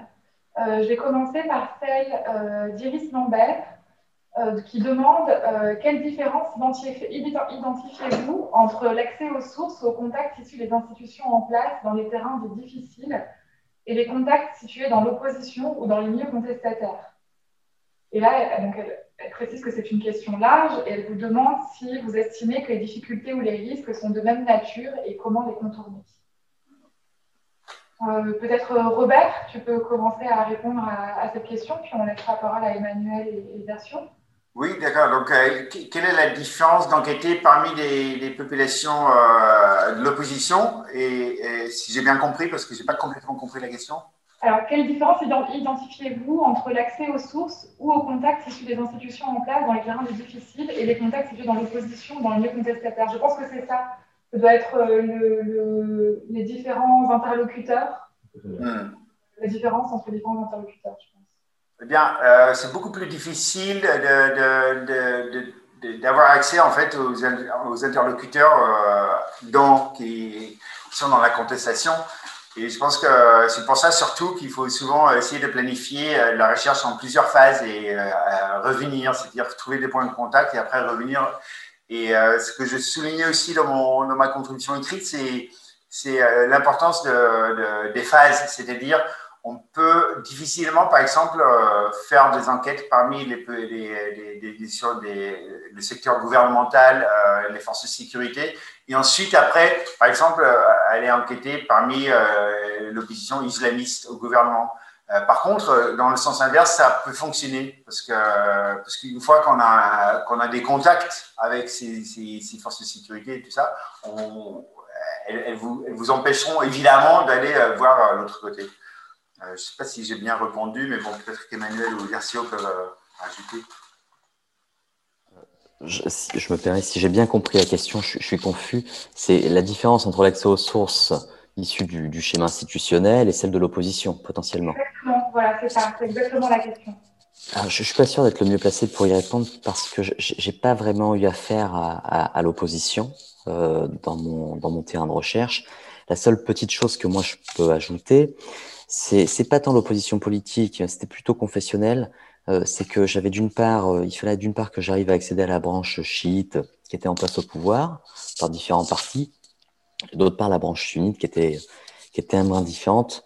Alors, je, je pense pas répondre à la question, mais moi j'ai simplement usé d'un stratagème qui a été repris par par Robert, euh, l'idée un peu de la couverture et par Dercio également. Euh, c'est-à-dire que moi, je me suis présenté, parce qu'on vous la pose cette question, en tout cas en Irak, hein, de la confession, ça peut arriver. Hein. Moi, ça m'est arrivé plus d'une fois. Euh, selon mon auditoire, je, me présentais soit comme chiite, soit comme sunnite. Voilà. Et, quand je sentais qu'il y avait plus d'ouverture au débat, je me présentais comme euh, potentiellement musulman. mais ça, c'est mon engagement qui n'engage que moi en soi. Mais c'est quelque chose qui permettait, moi, d'avoir accès euh, à une branche et à l'autre. Puis le petit, le petit volet, c'est que j'ai vraiment des parents, un qui est chiite et une maman qui est sunnite. Donc je pouvais accréditer mon propos comme ça. Voilà comment j'ai fait pour avoir la fois institutionnel, si on peut appeler ça institutionnel, et l'opposition, si on peut nommer ça une opposition. Bon, peut-être de Christelle, si tu me permets, parce que de mon côté, comme j'avais dit, j'étais dans un moment très difficile au Mozambique, euh, conflit armé et les élections. C'était un moment électoral et là, j'ai décidé de ne pas poser des questions sur les élections. Pourquoi? Parce qu'un parti politique qui s'appelle la Renamo, il avait produit des élections à Beira. Et moi, j'étais à Beira pour travailler sur les élections. Et là, j'ai dit, bon, si je pose des questions sur les élections sur un parti de l'opposition, déjà, qui s'appelle Renamo, qui a perdu les élections, peut-être les gens, les jeunesses vont penser que, bon, je parle de quelque chose justement pour rappeler que le parti politique a perdu les élections. Et là, j'ai décidé de parler des questions un peu générales comme ça, mais en même temps, en essayant de comprendre le moment électoral du Mozambique mais jamais mentionner le nom des partis politiques parce que je pensais que ça, ça pourrait entamer des discussions euh, qui, après, pour me donner des problèmes de sécurité à moi-même. Euh, merci beaucoup, Dacio, pour ta réponse. Alors, comme il ne reste plus beaucoup de temps, qu'on a reçu beaucoup de questions, euh, je vais terminer par deux dernières questions auxquelles j'aimerais que vous répondiez de manière un petit peu simultanée et de manière concise pour qu'on puisse terminer la table ronde à 16h10. Euh, donc, j'ai euh, une question euh, de Adou Mathias Aguateux. en partant de votre expérience de recherche de terrain, quelle définition, de vous donner à la notion de danger En quoi, par exemple, le recours à un intermédiaire local, donc un traducteur par exemple, peut constituer un danger pour le chercheur? Est-ce qu'il n'y a pas une forme de surinterprétation du terme en lui-même? L'autre question, c'est euh, que fait-on lorsqu'on est sommé de quitter le terrain quand on reçoit des menaces de mort? Voilà, ce sera les deux dernières questions qui concluront euh, ce tableau. Je vous laisse la parole à Robert. moi, je n'ai jamais reçu de menaces de mort, donc, euh, je pense que si on reçoit des menaces de mort. ça fait beaucoup, hein Ah Comment? Donc, et, et, après, donc, la, première question, c'est Excusez-moi, j'ai zappé peut-être à Emmanuel ou Garcia, vous pouvez répondre d'abord. Parce que... Pas de souci. Alors, la, première, question, c'est euh, quelle définition donneriez-vous à la notion de danger? Et est-ce que les locaux peuvent représenter des dangers en soi sur votre terrain pour votre sécurité? Bah, Non, je pense qu'effectivement, il y a une surenchère, comme euh, suggérait la, question, une surenchère de la notion de danger. C'est-à-dire, souvent, le danger, euh, quel est vraiment le danger? Est-ce que c'est un danger physique qui porte atteinte à. En fait, c'est très rare. Il y a beaucoup plus d'autres types de dangers, des dangers de réputation, des dangers euh, pour les, des réputations pour les gens autour de soi. Et ça, c'est des dangers auxquels il faut faire beaucoup plus attention purement le danger de, voilà, d'être, euh, d'être kidnappé ou d'être, touché par une balle donc, euh, je pense qu'il faut beaucoup réfléchir, justement, avant de partir, il faut toujours réfléchir beaucoup à la question de, et surtout sur place, euh, qu'est-ce qui constitue vraiment un danger ici? Euh, C'est quelque chose qu'il faut. J'ai aussi vu la question d'Aniva qui, suggère aussi, bon, une fois qu'on peut préparer beaucoup de choses en sécurité, mais euh, c'est une fois sur place et il faut tout le temps réajuster parce que, tout ce que tous les préparatifs qu'on a pris en général, ça ne sert pas à grand chose, ça sert juste un peu à, au moins s'informer. Et donc euh, voilà. Merci. Euh, j'en profite juste, Dacio, pour vous poser une dernière question que je viens de voir et qui, est intéressante que, Mélanie avait mentionnée. c'est la question de la nationalité. Euh, en fait, euh, existe-t-il des avantages à être totalement étranger ou euh, est-ce fondamentalement un, un, obstacle sur ce type de terrain? Voilà. Oui, bon, merci pour ces questions et pour l'auditeur. Bon, en fait, par rapport à la première question de la définition, qu'est-ce que ça veut dire danger? Je ne pense pas qu'il y a de réponse exacte à, à, cette question. Je pense que tout, voilà, ça dépend du contexte. Parce que moi, je viens de Mozambique, je pense que je connais le contexte, mais ce n'est pas tout à fait évident.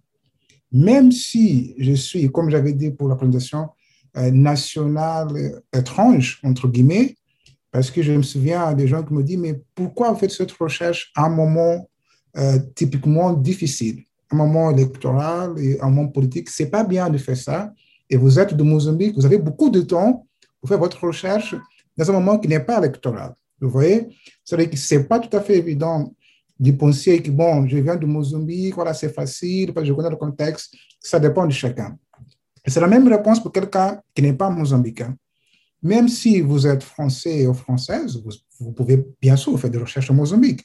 Moi, je connais beaucoup de chercheurs, euh, des professeurs à, à, IOP Bordeaux, ici même, qui font des recherches sur le Mozambique, mais ne parlent pas portugais.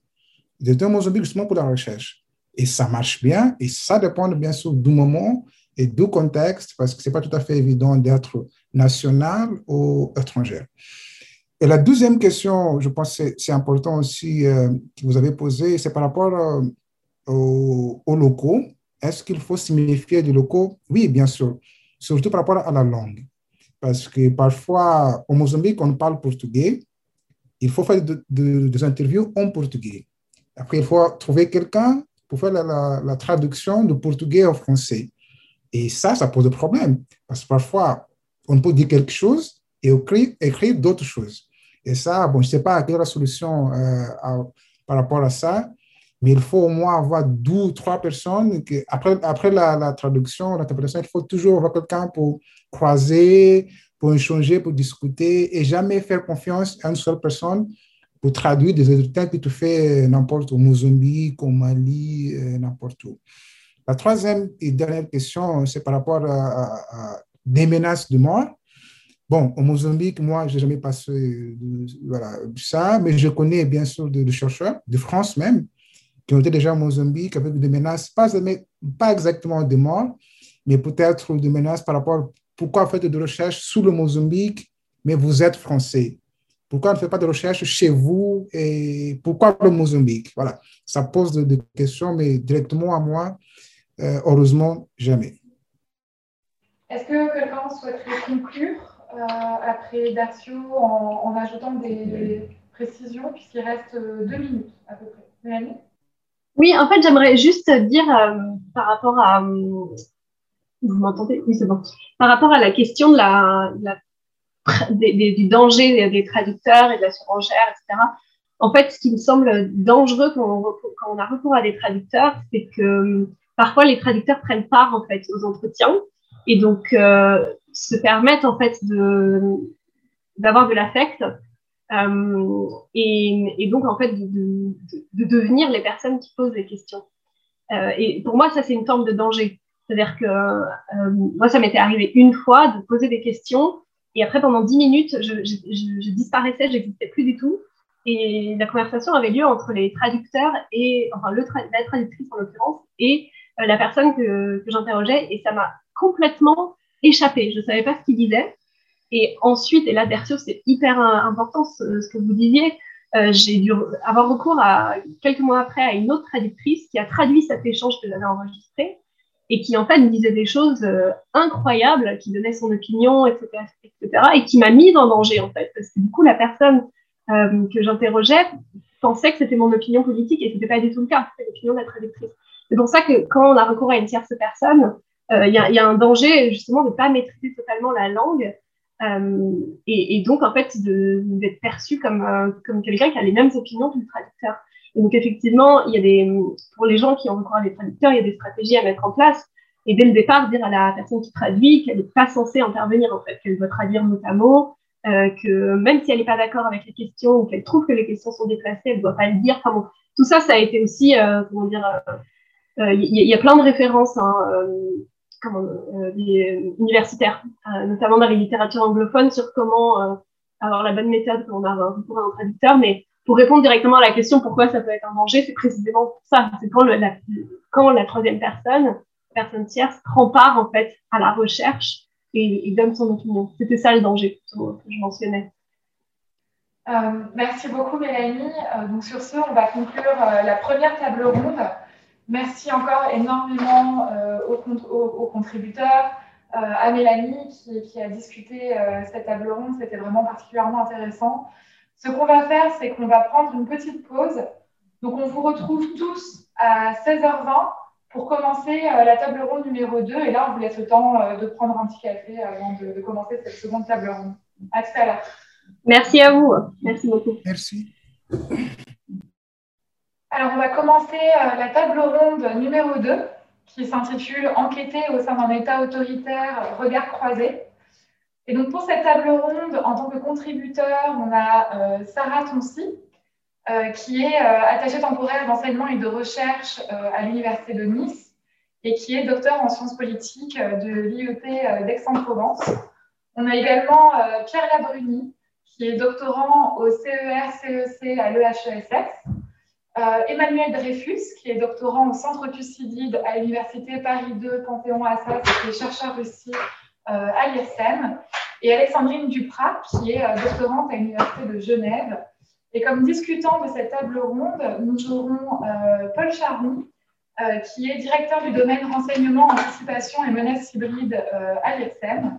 Et nous aurons également Stéphane Lacroix, euh, qui est euh, chercheur au CERI et professeur associé à la Paris School of International Affairs. Euh, donc, je vais laisser la parole tout de suite à Sarah Tonsi pour sa présentation. Alors, je te remercie Claire pour cette contribution. On va tout de suite passer à Emmanuel pour, la sienne. Je te laisse la parole, Emmanuel. Oui, merci, merci Christelle. Donc euh, bonjour à toutes et à tous et merci euh, aux séries pour, pour son accueil et évidemment à l'IRCM et à l'HEDN pour, pour l'organisation de, ce colloque. Euh, mes travaux de recherche portent dans, dans, le sillage de ceux de Pierre sur la réforme des, forces armées russes et ma présentation sera axée sur l'accès par les marges à un terrain que je considère inaccessible ou du moins difficilement accessible, mené dans sa langue originale, le russe. Elle sera divisée en trois parties. Après une brève présentation de mes recherches, je reviendrai sur les principales difficultés méthodologiques rencontrées avant de vous exposer euh, de manière très pratique euh, les solutions que j'ai identifiées. Alors, euh, notre recherche, enfin, mes recherches doctorales, elles ont pour objet empirique la réforme des forces armées russes qui a été initiée à la fin des années 2000, en 2008 pour être précis, que j'analyse selon le cadre théorique de l'émulation militaire, c'est un cadre qui a notamment été développé par euh, Théo Farrell et Terry Terrive dans The Source of Military Change et qui vise à analyser le changement militaire dans un pays A comme produit de l'observation de pratiques en cours dans un ou plusieurs pays B. Euh, la très grande majorité des travaux utilisant le cadre théorique de l'émulation militaire y portent d'une part sur des cas empiriques occidentaux et d'autre part sur des processus d'émulation qui interviennent entre des pays euh, ou des groupes de pays qui sont soit alliés, soit réunis dans le cadre d'une même coalition, les deux catégories se, recoupant euh, généralement. Je citerai par exemple les travaux d'Olivier Schmitt hein, sur l'émulation de tactiques américaines en matière de, de, de tactiques de contre-insurrectionnelles par les armées françaises et allemandes dans le contexte des opérations de l'OTAN initiées euh, en Afghanistan en 2001. Notre objet de recherche se distingue donc à deux titres. Il ne s'agit pas d'un cas empirique occidental, puisqu'il s'agit de, la réforme des forces armées russes. Et euh, le processus supposé d'émulation ne se déploie pas dans le cadre d'une alliance ou d'une coalition. La Russie n'entre donc pas de telles relations avec euh, les pays occidentaux.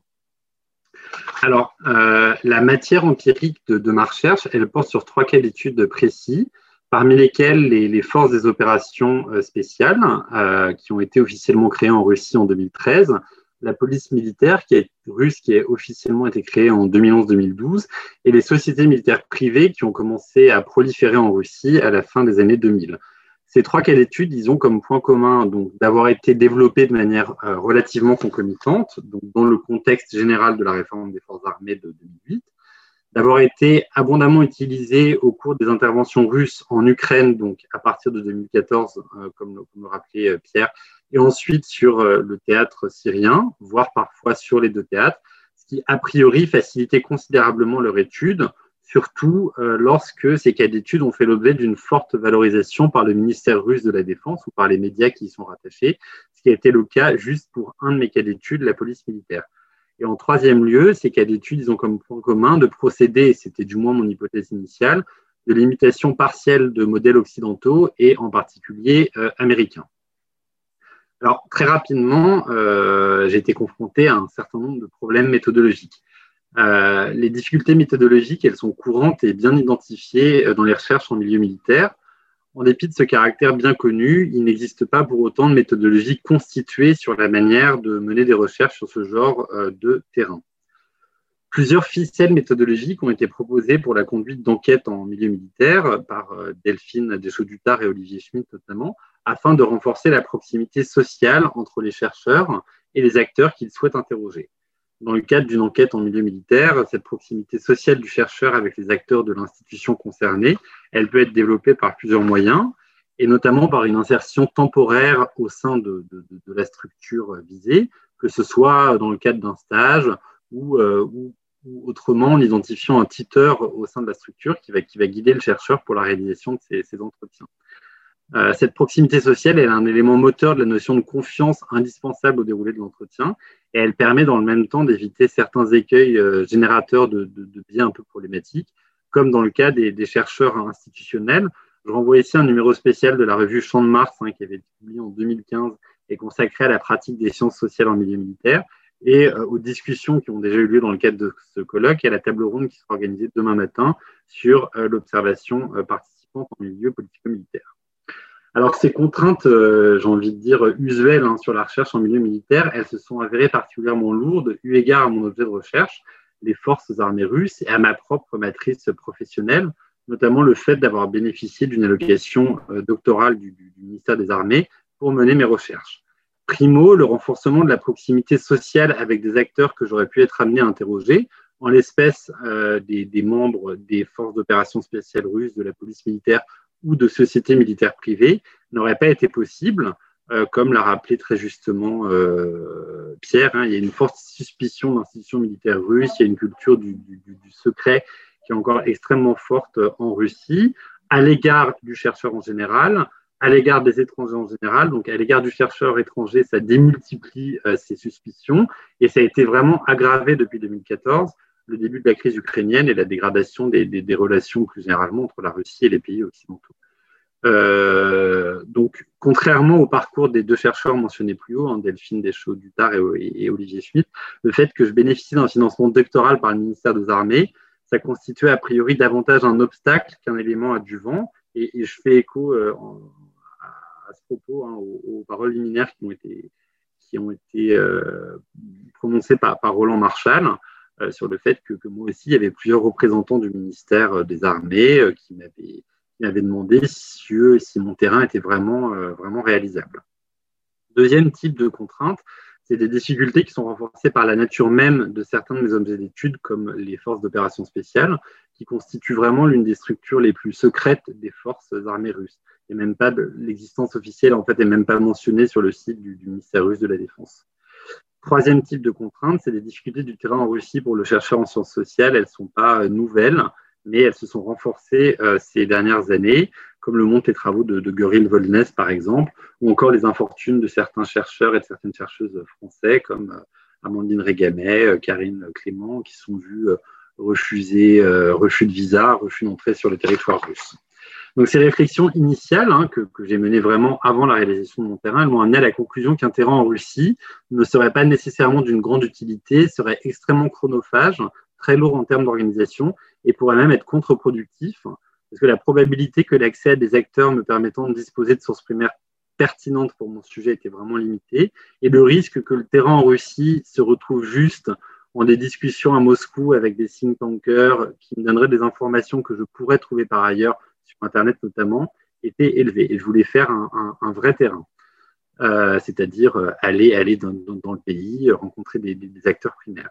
Donc avant de contourner ces difficultés, euh, et j'en viens à ma troisième partie hein, sur les, solutions, après avoir parlé des problèmes, j'ai identifié deux catégories de sources primaires. Primo, des entretiens avec des acteurs qui, pour un ensemble de raisons sur lesquelles je vais revenir, ont une connaissance opérationnelle des forces armées russes et deuxio, une exploitation de ce que j'appelle euh, la littérature grise russe relative aux questions de défense. Alors, le premier volet du terrain, il consiste en une vingtaine d'entretiens menés au printemps 2018 à Chisinau, Kiev et Tbilissi, avec des officiers supérieurs d'actifs de réserve ou à la retraite, de nationalité moldave, géorgienne ou ukrainienne. tous ces acteurs, ils ont une connaissance opérationnelle des forces armées russes à plusieurs titres, soit parce que l'institution dont ils font ou dont ils faisaient partie a été confrontée sur le terrain aux forces armées russes. Je pense par exemple au combat hein, euh, ayant eu lieu en Transnistrie, en Abkhazie, en Ossétie au début des années 90, au combat ayant eu lieu entre la Russie et la Géorgie en 2008 et évidemment au combat dans le Donbass à partir de 2014. Euh, ces acteurs, ils ont une connaissance opérationnelle des forces armées russes parce qu'ils ont reçu leur autre raison, ils ont reçu leur éducation militaire en Russie, que ce soit durant la période soviétique ou après, dans les années 90. J'ai vu par exemple beaucoup d'anciens généraux géorgiens qui avaient été formés dans les académies militaires russes euh, en 1995-96, quand il y avait encore une coopération de défense entre la Russie et la Géorgie. Euh, troisième raison, souvent ces officiers, notamment les plus, pour les plus âgés d'entre eux, avaient fait partie en tant qu'officiers soviétiques de l'intervention soviétique en Afghanistan et du coup avaient des choses extrêmement intéressantes à raconter. Si mener des recherches sur une institution militaire en s'entretenant sur des acteurs d'autres institutions militaires présentent d'évidentes limites sur le plan euh, méthodologique. Mon postulat est que ces limites seraient du moins partiellement contournées par le fait que les acteurs en question avaient été formés, si je puis dire, entre guillemets, à la même école que leurs homologues russes, en l'occurrence l'éducation militaire soviétique. Euh, et les, forces armées dont ils font partie sont effectivement les héritières, tout comme les forces armées russes, des euh, forces armées soviétiques. Et à ce titre, il existe encore une forte euh, culture militaire commune. Ainsi, les acteurs interrogés m'ont fourni des éléments extrêmement pertinents sur les traditions existantes en Union soviétique en matière d'opérations spéciales ou de maintien de l'ordre au sein des forces armées, ce qui m'a été ensuite extrêmement utile pour orienter mes recherches dans la seconde partie de mon terrain. En outre, les conflits armés en Transnistrie, en Abkhazie, en Ossétie du Sud, que j'évoquais tout à l'heure, donc c'est des conflits du début des années 90, puis dans le Donbass à partir de 2014, sont marqués par une implication de très nombreux combattants non étatiques, dont les, Cosaques hein, pour, le Donbass, ce qui m'a permis d'établir des comparaisons entre ces conflits et l'emploi par la Russie de sociétés militaires privées plus récemment, que ce soit en Ukraine et surtout en Syrie ou encore en Libye sur la question centrale des biais de ces acteurs, finalement à s'exprimer sur les forces armées d'un pays auquel ils avaient été confrontés. Je soulignerai que ces biais se sont avoués problématiques pour les entretiens menés en Ukraine, qui dans leur ensemble ont davantage été l'occasion, euh, pour les personnes que j'avais interrogées, de dénoncer les agissements de la Russie plutôt que de donner des éléments très factuels, historiques, techniques sur mes trois cas d'études. Ces biais sont compréhensibles dans la mesure où j'ai effectué mon terrain alors même que des combats étaient en cours dans le Donbass qui a rendu assez difficile l'exploitation euh, des données recueillies en Ukraine. En revanche, pour ce qui concerne la Moldavie et la Géorgie, la distance temporelle existante entre les conflits armés que j'ai évoqués, le conflit du début des années 90, et le moment où j'ai réalisé mon terrain, 2018, cette distance temporelle, elle a permis une plus grande distance des acteurs interrogés et ainsi une plus grande objectivité, je pense, et in fine des entretiens beaucoup plus productifs. Le second volet de mon terrain il repose sur l'exploitation de la littérature grise russe, c'est-à-dire l'ensemble des périodiques publiés par la principale édition du ministère russe de la Défense, Krasnaya Zvezda en russe, l'étoile rouge.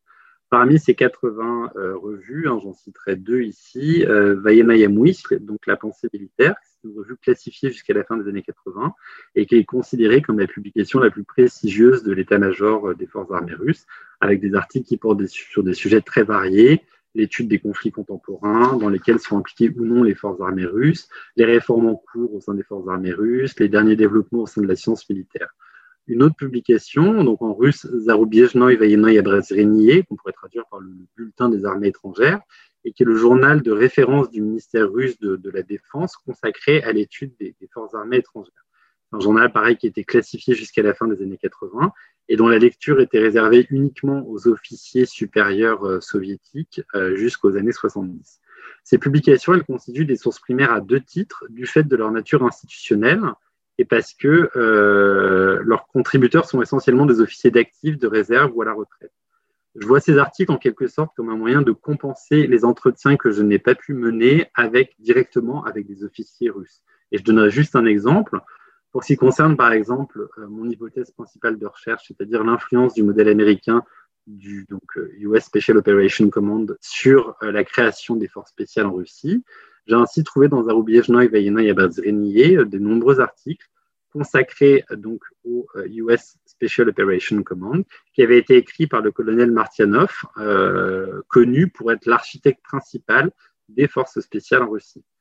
En dépit du caractère extrêmement secret de cette structure, donc des forces spéciales russes, J'ai également trouvé des articles extrêmement détaillés sur des, exercices antiterroristes conjoints organisés dans le désert du Colorado, donc aux États-Unis en 2012, entre les forces spéciales américaines et plusieurs composantes des forces armées russes, notamment une unité des, troupes aéroportées, qui a ensuite été intégrée aux forces d'opération euh, spéciales. J'en viens à ma conclusion, j'espère que, je n'ai pas été trop long. Euh, en dépit des réserves méthodologiques que cela peut comporter, mener un terrain, entre guillemets, par ses marges, dans le cadre d'une enquête en milieu militaire, peut s'avérer très productif à condition, je pense, d'intégrer lors de la réalisation du questionnaire et de l'exploitation des entretiens les biais potentiels des interrogés. Parmi les conseils pratiques, hein, parce que c'est l'un des enjeux de ce colloque que je pourrais ici donner, je suggérerais bien en amont du terrain d'identifier une ou plusieurs personnes, donc dans le pays concerné, qui pourra vous aider à l'identification des acteurs ainsi qu'à leur accès. Pour ce qui me concerne, j'ai été aidé en Moldavie par un ancien diplomate moldave, en Géorgie par un ancien vice-ministre de la Défense et en Ukraine par un directeur de programme euh, d'un important think tank euh, à Kiev. Et en fait, ces personnes, elles m'ont chacune suggéré une liste initiale de 5-10 personnes qu'elles connaissaient. Euh, et une fois contactées, ces personnes m'ont encore suggéré d'autres noms. Une autre solution, elle consiste, donc c'est la deuxième partie de mon terrain, à identifier des publications idéalement institutionnelles, à l'autorité scientifique reconnue dans le pays sur lequel vous travaillez, ça je pense c'est très important, dans lequel écrivent des officiers ou des représentants de l'institution concernée sur les sujets qui peuvent révéler de votre, relever de votre recherche. Et notre exemple, hein, euh, enfin mon exemple personnel, montre que même pour des cas d'études comme les forces d'opération spéciales, sur lesquelles la communication officielle est très limitée, cette méthode, elle permet d'aboutir à des résultats relativement euh, probants.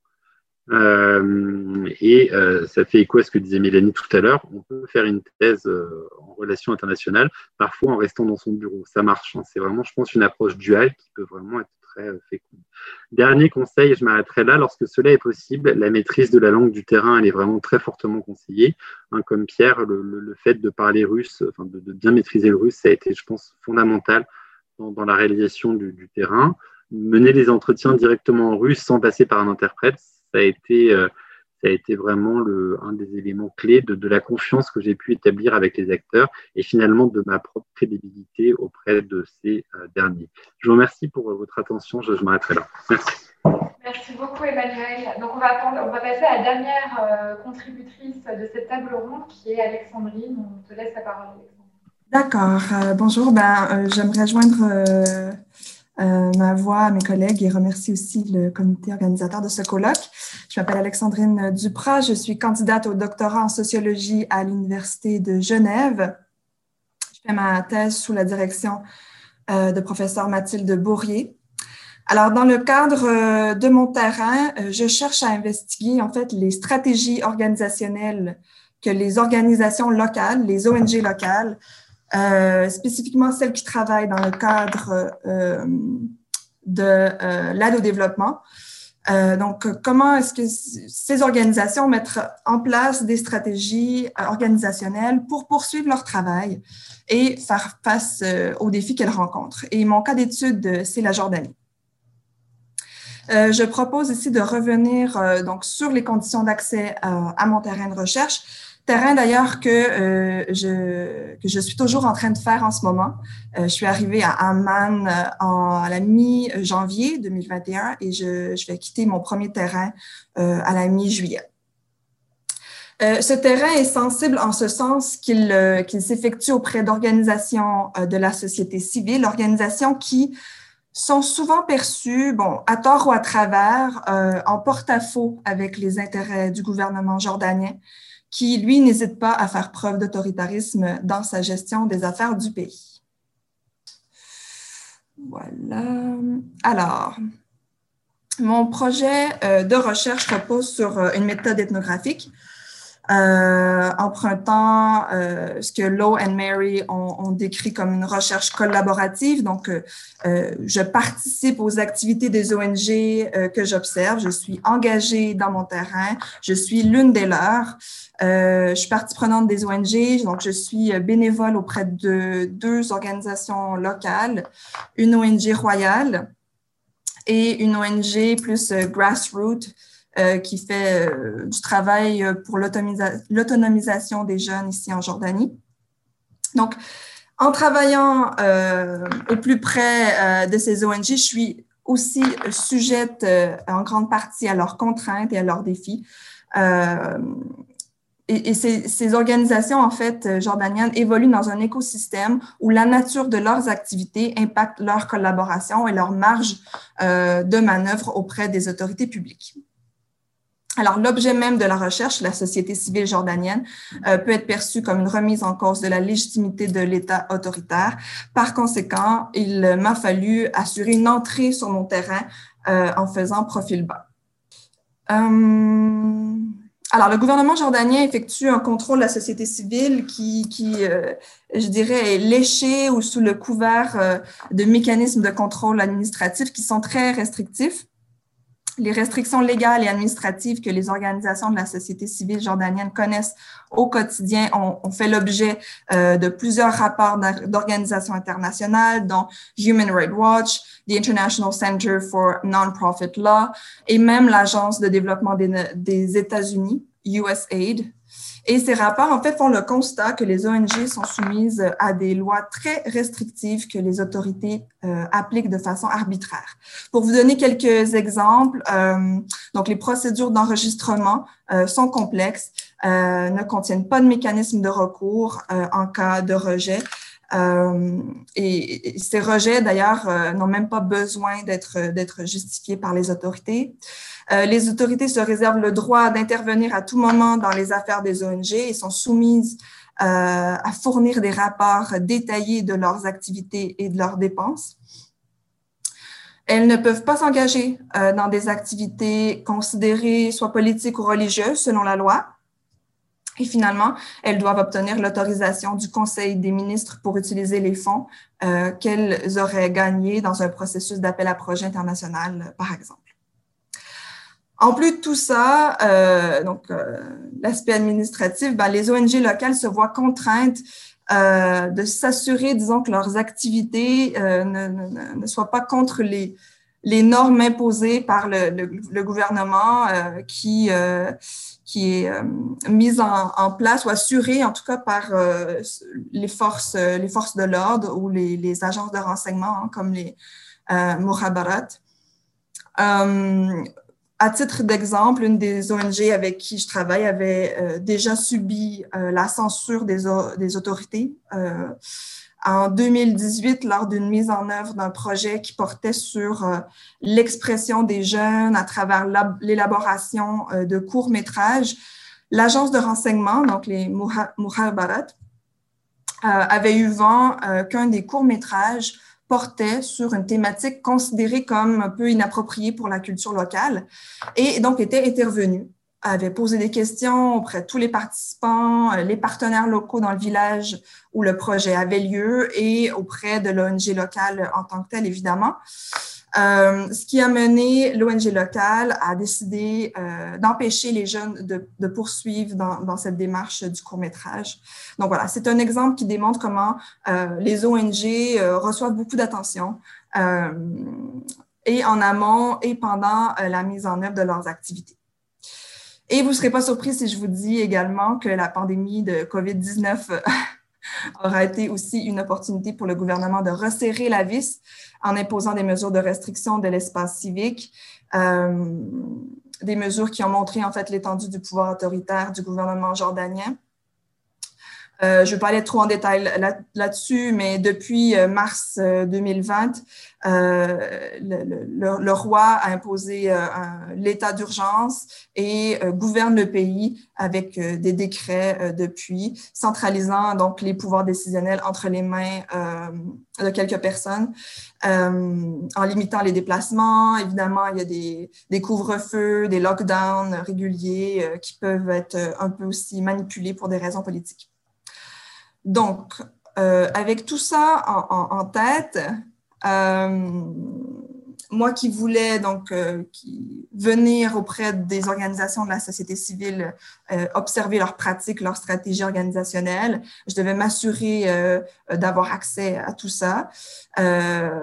Donc, j'ai décidé de ne pas demander de visa au préalable préférant me rendre sur place directement euh, et obtenir un visa de touriste euh, à l'aéroport. Alors, je connaissais déjà le pays pour y avoir vécu pendant un an et demi en 2018-2019, donc c'était à mon avantage.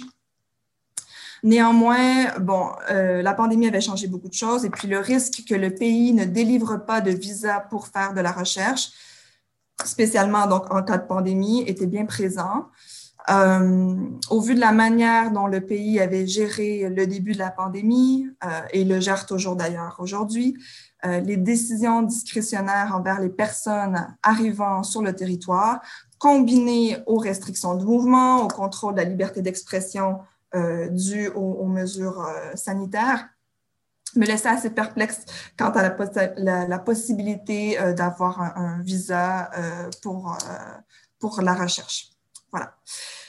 En amont, ben, j'ai longuement préparé mon terrain. Non seulement euh, je devais m'assurer de l'entrée euh, dans le pays, dans les organisations, euh, mais je devais prendre en compte les changements constants des mesures sanitaires. Dans les mois qui ont précédé mon arrivée, j'ai régulièrement discuté avec les organisations d'accueil pour un peu suivre le développement en Jordanie et obtenir leur point de vue.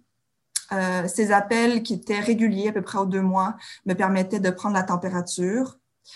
Euh, d'ailleurs, assez rapidement, en novembre, une de mes interlocutrices m'avisait, euh, me conseillait fortement de, ne pas dire quand j'arrivais à l'aéroport que je, faisais du j'allais faire du bénévolat auprès d'eux, ni auprès d'aucune organisation de la société civile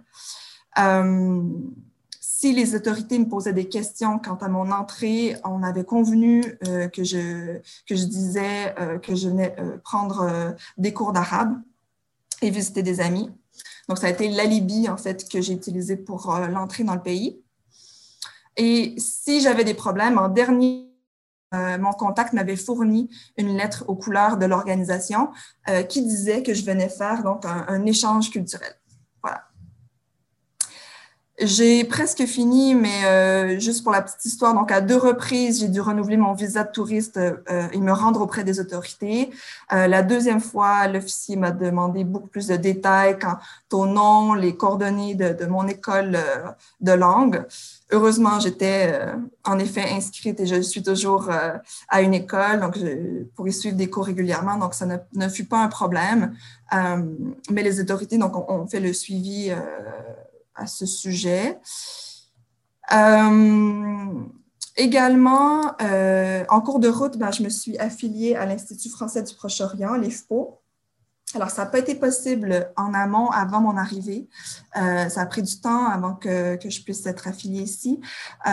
mais heureusement, l'IFPO a une bonne réputation pour ses recherches, surtout en, en, histoire et archéologie. donc, c'est une carte de visite additionnelle pour moi en tant que jeune chercheuse. Euh, voilà. Donc, voilà, c'est la fin de, ma présentation. Ce sont quelques éléments là, que je voulais présenter euh, et qui me fera plaisir de discuter, d'approfondir euh, avec les, les co-panélistes. Merci beaucoup, Alexandrine. On va passer tout de suite à la discussion.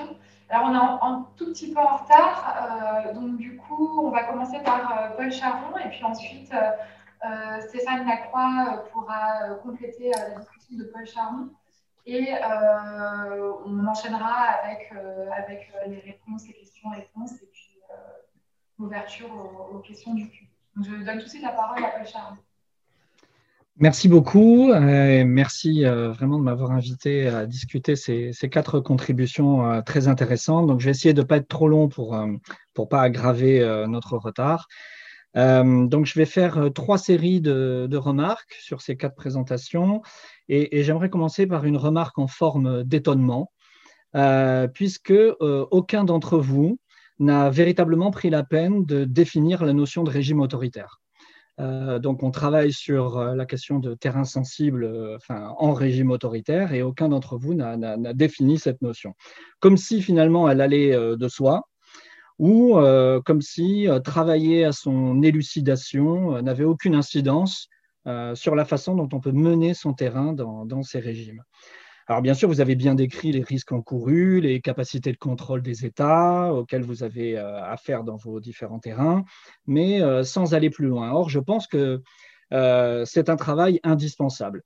D'abord parce qu'il peut permettre de faire émerger un certain nombre de similitudes, similitudes qui seront heuristiques, y compris d'ordre historique. Je veux dire, aujourd'hui, bon, moi je suis plutôt un spécialiste de la Chine, mais si on veut comprendre et, se donner même des ficelles utiles pour travailler sur le Parti communiste chinois, c'est indispensable de connaître le Parti communiste d'Union soviétique. Euh, et il y a un certain nombre de ficelles qu'on peut, euh, qu'on peut euh, obtenir de ce, de ce travail de, de, réflexion sur, sur les partis léninistes d'une manière générale. de la même manière, on pourra faire émerger un certain nombre de singularités, singularités qui permettront sans doute d'identifier les interstices dans lesquels une recherche peut s'immiscer et produire des choses intéressantes. Alors, à vrai dire, vous, vous, abordez un petit peu cette question de la, de la nature du régime, mais mais euh, à la marge, disons, par la périphérie. Par exemple, lorsque Pierre, vous, vous, montrez que c'est euh, la faible institutionnalisation de la causaquerie qui vous permet finalement de faire ce terrain, c'est une forme de toucher à la, la question de la nature du, régime. Et, de la même manière, Emmanuel, euh, sur le caractère impénétrable de, des institutions militaires, vous vous touchez aussi là cette question. Alors, euh, ça débouche sur une première question pour moi, pour, vous quatre, c'est euh, pourquoi l'absence d'une telle définition? Est-ce un oubli Est-ce un choix assumé? Euh, Est-ce présent dans vos travaux, mais vous avez jugé inutile d'en faire état ici? Mais alors pourquoi? J'avoue que ça m'intéresse. deuxième, série de remarques, et là on va rentrer plus dans le détail de vos présentations. Euh, ce qui saute aux yeux, euh, pour moi, c'est euh, la polysémie de l'expression terrain sensible. D'abord, sensible, ça veut dire qui ressent des émotions. D'accord. Donc, qui, est susceptible de, réagir face aux incursions d'un chercheur. On pourrait l'interpréter comme ça. Mais sensible, ça a aussi une autre définition. Ce qui est sensible, c'est que ce qui peut être perçu par les sens. Donc, ce qui est connaissable, appréhendable. Et là, je crois que c'est intéressant parce qu'on a une polysémie qui euh, répond assez bien vos, aux caractéristiques de vos quatre présentations. Parce que finalement, pour vous, un terrain sensible, c'est deux choses. D'abord et avant tout, un terrain dangereux, mais aussi un terrain opaque, un terrain euh, qu'il est difficile de pénétrer. Alors revenons d'abord sur cette question de la dangerosité. Euh, j'ai bien aimé euh, le, dans votre présentation, Pierre, euh, le, le, fait de rappeler, ça me semble indispensable en effet, la distinction entre terrain difficile et terrain dangereux, en signalant qu'un terrain dangereux est généralement considéré comme difficile, mais que l'inverse n'est pas toujours vrai. Et euh, du coup, ça, pose la question de qu'est-ce qui est euh, véritablement dangereux quand on, fait, euh, quand on fait un terrain de ce type ou dans ce type de régime. Et là, la, distinction que vous avez mobilisée aussi entre danger ambiant, donc qui serait un danger inhérent au milieu dans lequel les enquêtés évoluent et auquel le chercheur s'expose au même titre que ces derniers durant son enquête, à distinguer des dangers situationnels, pardon, euh, celui auquel le chercheur est exposé lorsque sa présence ou ses actions suscitent rejet, hostilité, agressivité ou violence chez les enquêtés, est, relativement intéressant. J'introduirai toutefois euh, une nuance, euh, notamment sur la notion de danger ambiant. Je ne suis pas sûr que les chercheurs partagent exactement les mêmes dangers que les enquêtés. D'abord parce que pour deux raisons. D'abord parce que, d'une part, certains chercheurs, enfin les chercheurs en tant qu'étrangers, euh, sont sous le, coup de menaces qui euh, n'existent pas pour les locaux. je pense par exemple à la criminalité, euh, parce qu'un étranger peut représenter dans certains pays une source de revenus potentiels qu'un local ne représentera pas et donc il peut euh, être euh, voilà menacé euh, par des choses qui ne menacent pas finalement les locaux et inversement il y a des, menaces qui peuvent frapper uniquement les locaux et pas, et pas les, chercheurs étrangers. Donc il y, a, cette nuance sans doute à apporter, mais en tout cas ce qui est intéressant, c'est que ça montre que le danger est relatif euh, et le croisement de vos différentes approches, d'ailleurs, euh, est assez euh, révélateur de, ce point de vue-là. alors, ce que vous appelez danger situationnel aussi est, intéressant. D'ailleurs, ce n'est pas toujours un, peut-être même plus rarement un danger physique, mais peut-être même plus un danger pour l'avenir de votre recherche, l'avenir de la recherche d'un chercheur, puisque le risque c'est d'avoir des portes qui se ferment, de, faire face au mutisme, à l'impossibilité finalement de travailler, et donc à, la conséquence étant la nécessité de réorienter son travail, voire, voire de l'abandonner. bien sûr, alors vous avez mentionné tout un tas de, d'aspects sur lesquels je ne reviens pas, la peur, l'impossibilité d'enregistrer, Sarah, ce que vous avez dit, euh, la surveillance omniprésente, etc., qui, qui est évidente dans ce type euh, de régime. Mais c'est aussi, euh, du coup, cette sensibilité, eh ben, c'est aussi l'opacité, finalement. et là, c'est un certain nombre de terrains de ce type peuvent être opaques pour tout un tas de raisons que, que vous avez mentionnées sur lesquelles je ne reviens pas nécessairement difficulté d'accès à l'information, euh, à certains individus, à des institutions ou des, représentants de ces institutions. Euh, tout ça ne, ne, ne, va pas de soi. Euh, on en a de, plusieurs illustrations assez intéressantes. Hein. L'impossibilité d'Emmanuel, pour Emmanuel de s'entretenir avec des officiers d'active, l'impossibilité pour Alexandrine d'avouer la véritable raison de sa présence en Jordanie, etc. Alors il y a d'autres euh, menaces peut-être, dangers qu'on aurait pu évoquer, alors que peut-être vous avez rencontrés, mais sans les évoquer aujourd'hui. J'aimerais savoir ce que, ce que vous en pensez. Est-ce que c'est des dangers, des, menaces que vous avez rencontrées ou pas du tout? Euh, Le premier, c'est le risque d'instrumentalisation. C'est-à-dire qu'un euh, chercheur peut aussi faire l'objet, un chercheur comme un journaliste hein, d'ailleurs, peut être l'objet d'une instrumentalisation par les acteurs locaux.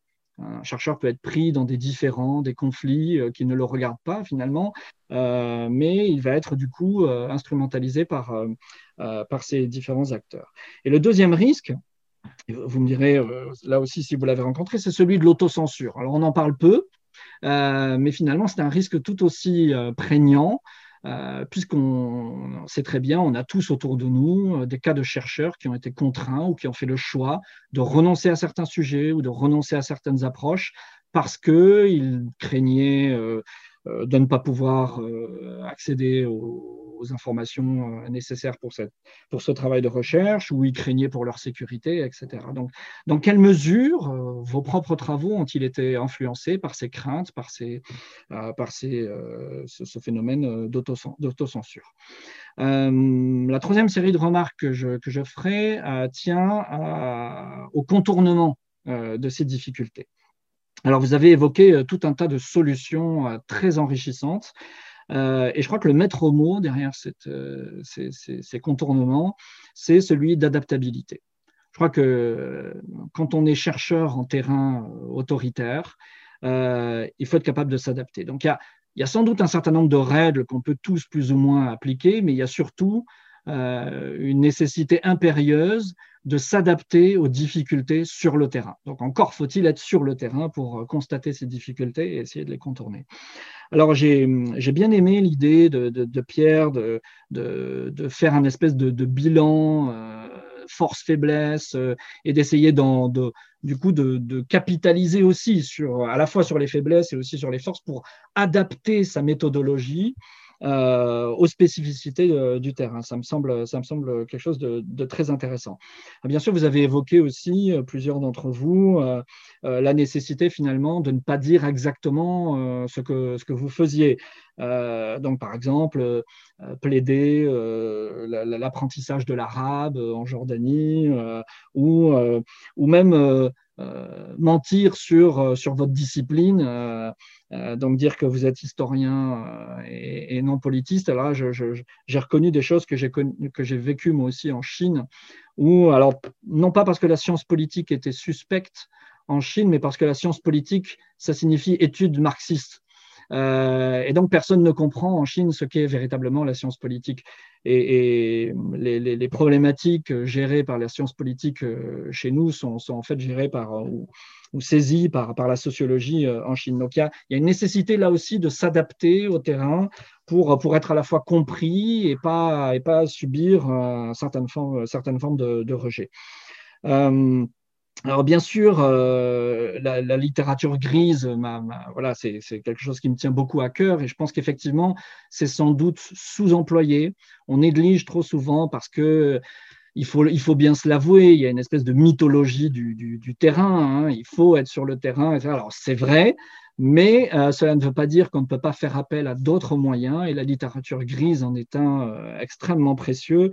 Euh, tout ce que tu as dit, Emmanuel, est, totalement vrai pour la Chine. Les revues militaires chinoises sont extrêmement précieuses, pleines d'enseignements et si peu étudiées. là, on a, on a un contraste qui, qui est, assez parlant.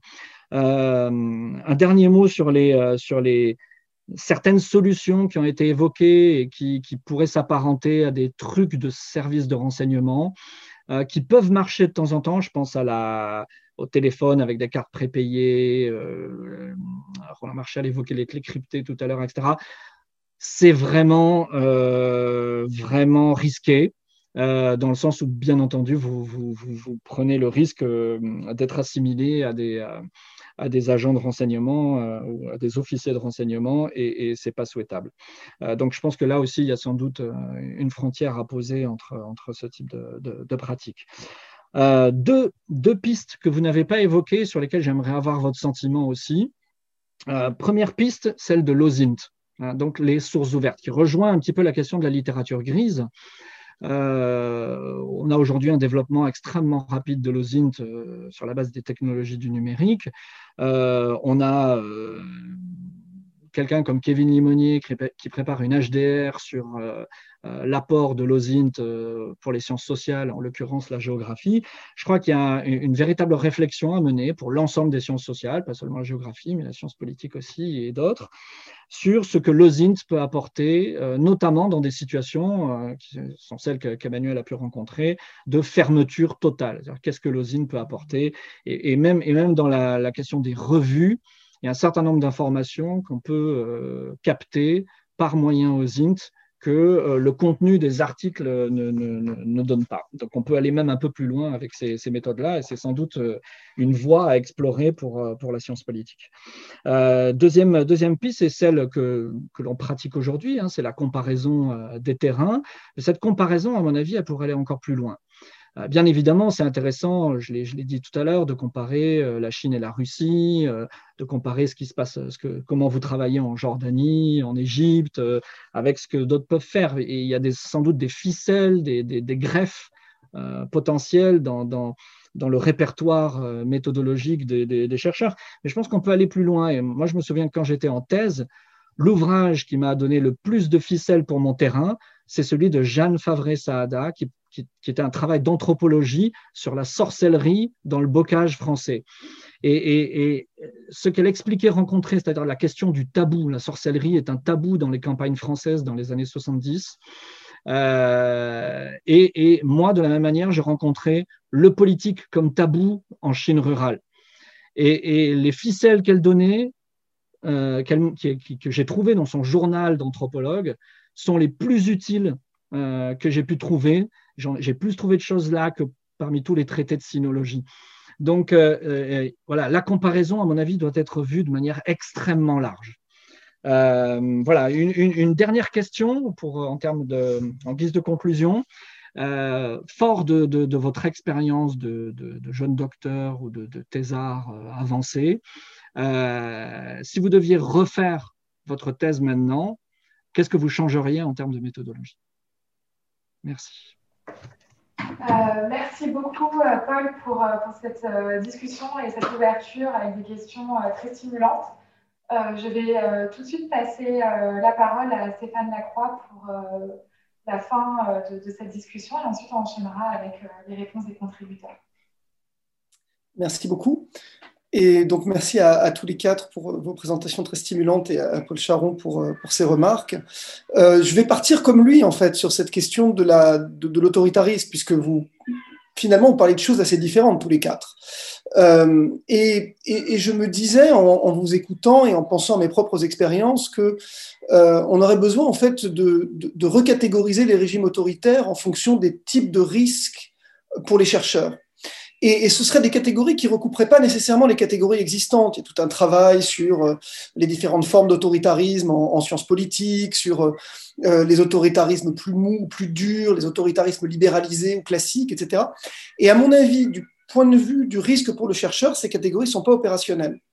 Et les catégories du MAE, d'ailleurs, qui s'appliquent à tout le monde et qui mettent des zones rouges et, ou oranges, etc., ne sont pas opérationnelles non plus.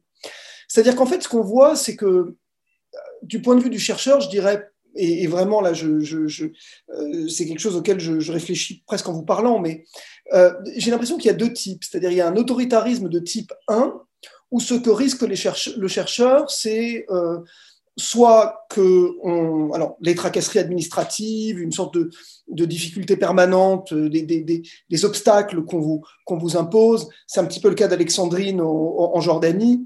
Euh, le risque aussi, c'est que euh, on ne vous parle plus, c'est-à-dire que le terrain se ferme, et in fine qu'on vous expulse. Mais il n'y a pas de risque pour votre intégrité personnelle. Je pense qu'en Alexandrine, en, Jordanie, vous pensez jamais qu'un jour vous allez disparaître et on va vous, euh, vous retrouver, voilà, comme, comme ça a pu arriver à Giulio Regeni en Égypte. Donc on a ce type de régime-là, ce qui était le cas en fait dans le monde arabe à peu près partout jusqu'en 2011. On avait surtout des autoritarismes comme ça, on était habitué à ça.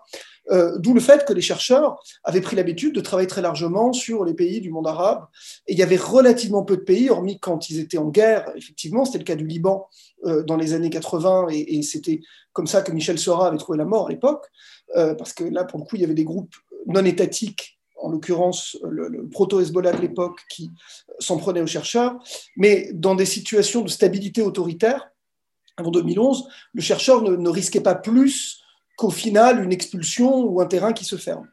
Or, euh, on a un type 2 d'autoritarisme, euh, où pour le coup on a un arbitraire beaucoup plus fort, euh, la possibilité d'une arrestation prolongée ou même d'en mourir, euh, et, on pense à l'Égypte, et je pense à ce que nous a dit évidemment Sarah euh, sur euh, Giulio Regeni, mais je pense aussi à un pays comme l'Iran aujourd'hui, où on sent cet arbitraire extrêmement fort pour les chercheurs.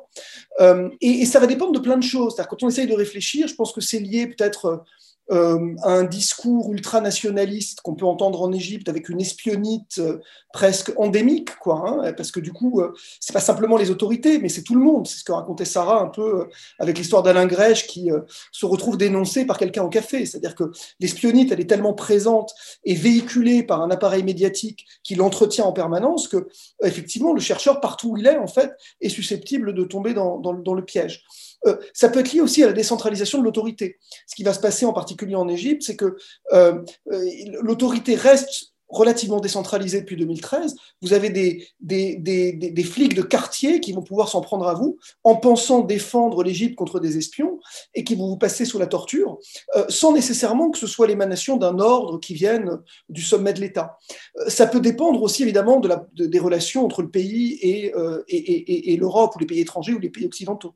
Ça va être le cas aussi dans certains cas, et c'est ce que Pierre raconte en Russie en particulier avec la, difficulté du terrain euh, après les, tensions euh, euh, entre les Russes et les Européens, après la question ukrainienne en particulier. ça va pouvoir dépendre aussi de la présence de milices armées qui agissent sur le territoire. C'est le cas de l'Irak aujourd'hui, par exemple, où c'est pas tant le régime irakien qui est dangereux que des milices qui sont incontrôlables et qui peuvent agir pour leur propre compte.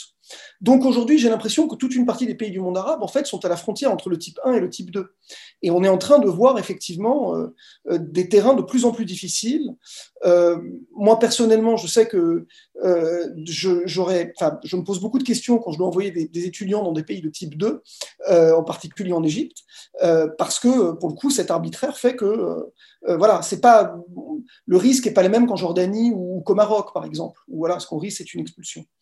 Euh, et donc, je crois qu'il est important de réfléchir à ça aussi par rapport à nos étudiants, quoi, parce qu'on a besoin finalement d'une reclassification des pays selon euh, une, nouvelle, une nouvelle taxinomie, à mon avis, qui serait plus opératoire pour, euh, les chercheurs et en particulier pour les institutions. Je pense qu'à Sciences Po, en particulier, l'institution s'appuie beaucoup sur les classifications du MAE qui ne fonctionnent pas. C'est-à-dire que l'Égypte apparaît pour le MAE comme un endroit sûr ce qui n'est pas du tout le cas pour un chercheur. Et des pays que le MAE classe en rouge sont plutôt sûrs pour les chercheurs.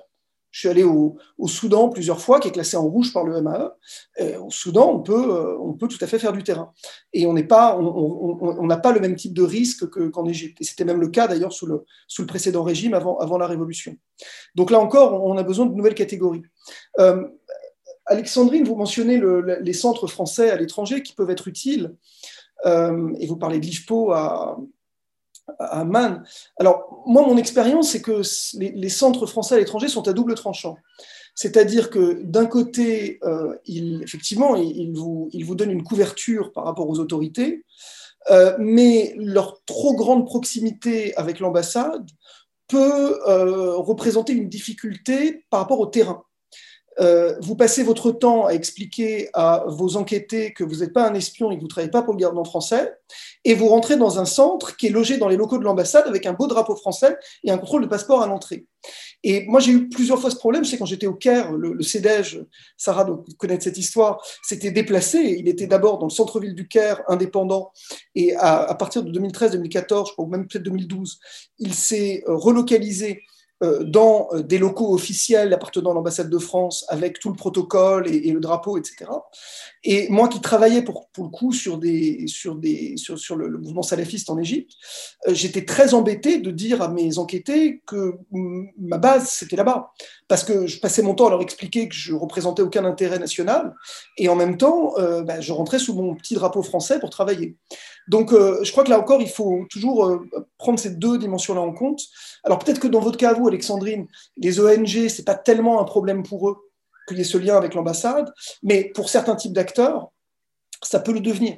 Je, me dis que Pierre, par exemple, les Cosaques n'apprécieraient peut-être pas qu'il euh, euh rentre dans un centre français, euh, s'il y en avait un à Volgograd, ce qui n'est pas le cas, mais euh, avec voilà, tout, le, tout le protocole de l'ambassade derrière, ça peut aussi poser des problèmes ce que je vois aussi en, vous lisant euh, de manière très, très là encore, euh, pratique dans, ce que vous racontez, euh, c'est que c'est souvent les, enquêtés en fait qui vous dénoncent.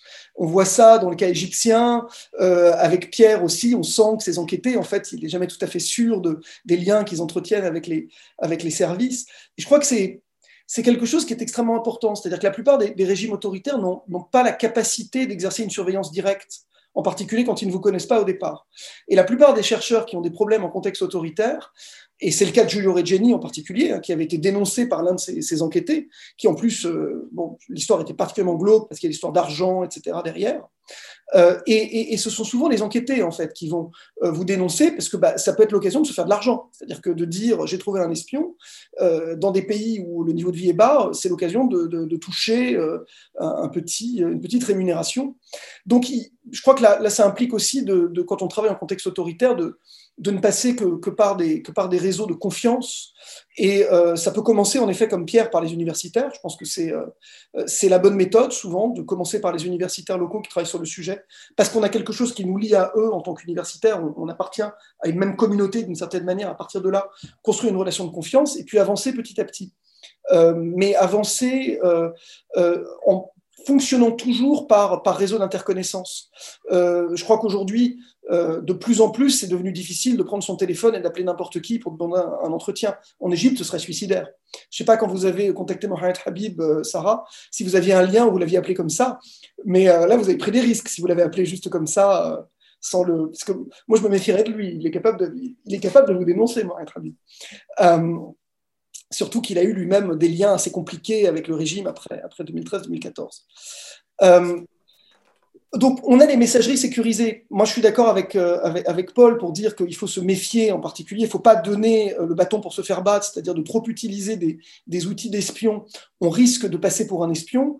Mais l'usage des messageries sécurisées, c'est tellement répandu euh, dans les pays autoritaires que ça, on peut passer par signal, par exemple. pour quand on a besoin de fixer des rendez-vous, de contacter des gens. C'est devenu tellement courant en fait que les gens passent par signal que ça ne vous désigne plus nécessairement comme espion. Euh, il y a effectivement d'autres outils que, que, vous avez mentionnés, Paul, qui là, pour le coup, peuvent effectivement euh, être, être, être problématiques. Et puis, il y a une question que vous, vous n'avez pas euh, tous les quatre beaucoup abordée, c'est celle de la publication. Paul y est revenu un petit peu, mais là encore, quand on arrive au stade de la publication, on se pose toute une série de nouvelles questions. à la fois par rapport à ces enquêtés, effectivement, la manière de les désigner, la manière de, ou de ne pas les désigner, de les anonymiser, de les pseudonymiser, etc. Et puis par rapport à soi-même, est-ce qu'on doit, euh, est-ce euh, euh, signer sous pseudonyme? Ce qu'on, fait un certain nombre de chercheurs par le passé et, font encore des chercheurs signer sous pseudonyme. Mais si vous signez sous pseudonyme, vous ne retirez pas le crédit universitaire, en tout cas pas immédiatement. Vous pouvez dire ensuite c'était moi qui signais sous pseudonyme, ce qu'avait fait Michel Seurat à l'époque, qui avait signé longtemps sous pseudonyme avant de, avant de, Enfin, je ne sais pas s'il a signé sous son vrai nom, il a dû signer à la fois sous son vrai nom et sous pseudonyme selon les, la sensibilité de ce qu'il écrivait. Et puis tout a été euh, rassemblé sous son nom propre après sa mort, du coup, parce qu'il n'avait plus d'enjeu. Mais, mais voilà, toute une question de la publication, et, ça dépend évidemment de où vous publiez et dans quelle langue. Si vous publiez en français, en général, ça va, parce que, hélas, le français est, devenu une langue suffisamment euh, euh, périphérique, hélas, aujourd'hui, pour que euh, la plupart des régimes des pays dont on parle ne s'intéressent pas beaucoup à ce qui est publié en français. quand vous publiez dans une revue vraiment académique, il n'y a a priori pas de problème, et alors à plus forte raison en français, si vous écrivez un article dans une revue aussi, aussi vénérable que la revue française de sciences politiques, vous n'aurez pas de problème a priori. Par contre, si vous publiez en anglais et que vous publiez dans des choses qui sont plus proches des milieux des think tanks, par exemple, alors là, immédiatement, vous êtes exposé. Euh, l'anglais, en général, vous expose de toute façon. Et quand ce sont des ouvrages, là aussi, vous êtes, vous êtes exposé. Euh, alors, ça pose plein de questions, parce que euh, vous avez la, question de l'autocensure, en particulier dans la publication. en particulier quand vous voulez maintenir votre accès au terrain. beaucoup de chercheurs veulent continuer à labourer leur terrain, même après leur thèse. Et, du coup, de fait, c'est un non-dit de la profession, mais on le sait, s'autocensurent. Euh, n'écrivent pas sur certains sujets ou l'écrivent de certaines manières parce que, euh, parce que s'ils ne le font pas, là encore, leur accès au terrain est, est menacé. Enfin voilà, il y aurait beaucoup, beaucoup de, questions euh, sur ces questions de publication. Je vois que le temps est, écoulé, donc je vais, je vais m'arrêter. Moi, j'avais deux questions à poser sur les présentations. Je vais quand même les poser très vite. La première, elle est à Sarah. Et, et elle est sur la question des exilés. Dans votre cas à vous, vous avez des exilés en masse euh, à Istanbul, au Qatar et ailleurs. Et je n'ai pas l'impression que c'est un matériau que vous avez euh, voulu exploiter. Alors ça pose plein de problèmes hein, d'aller enquêter avec les exilés plutôt que de d'enquêter sur le terrain, on le sait. Ça peut poser des problèmes aussi parce que euh, parfois enquêter sur les exilés, ça veut dire que on peut plus revenir sur le terrain. J'ai une, une doctorante qui a fait le choix de ne plus rentrer en Égypte parce qu'elle travaille sur les exilés à Istanbul et elle sait que la présence sécuritaire égyptienne à Istanbul est telle que si vous fréquentez les exilés, vous êtes repéré et si vous rentrez en Égypte après, vous avez des problèmes. Donc c'est aussi un choix qui peut vous couper en fait de, l'Égypte. Euh, mais, euh, mais voilà, je me demandais comment vous aviez abordé cette problématique, Sarah. Et puis avec Pierre, euh, j'avais une question avec vos Cosaques. le,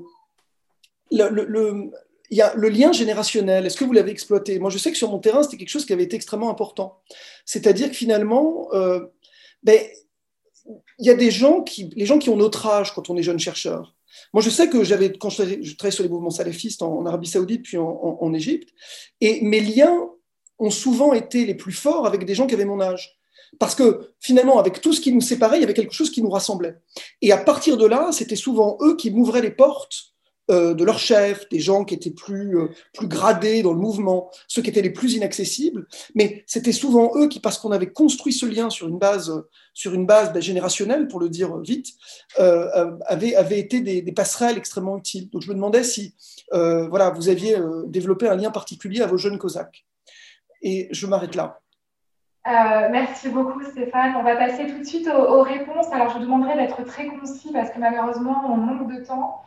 Euh, je ne pense pas qu'on aura le temps d'ouvrir euh, malheureusement euh, les questions du chat, mais on les prend en considération lorsqu'ensuite on rédigera l'ouvrage collectif, on prendra en considération toutes les questions qui ont été posées. Donc j'ouvre tout de suite les réponses. Peut-être que Emmanuel peut, commencer à fournir des éléments de réponse et puis après prenez la parole, n'hésitez pas à la prendre. Emmanuel.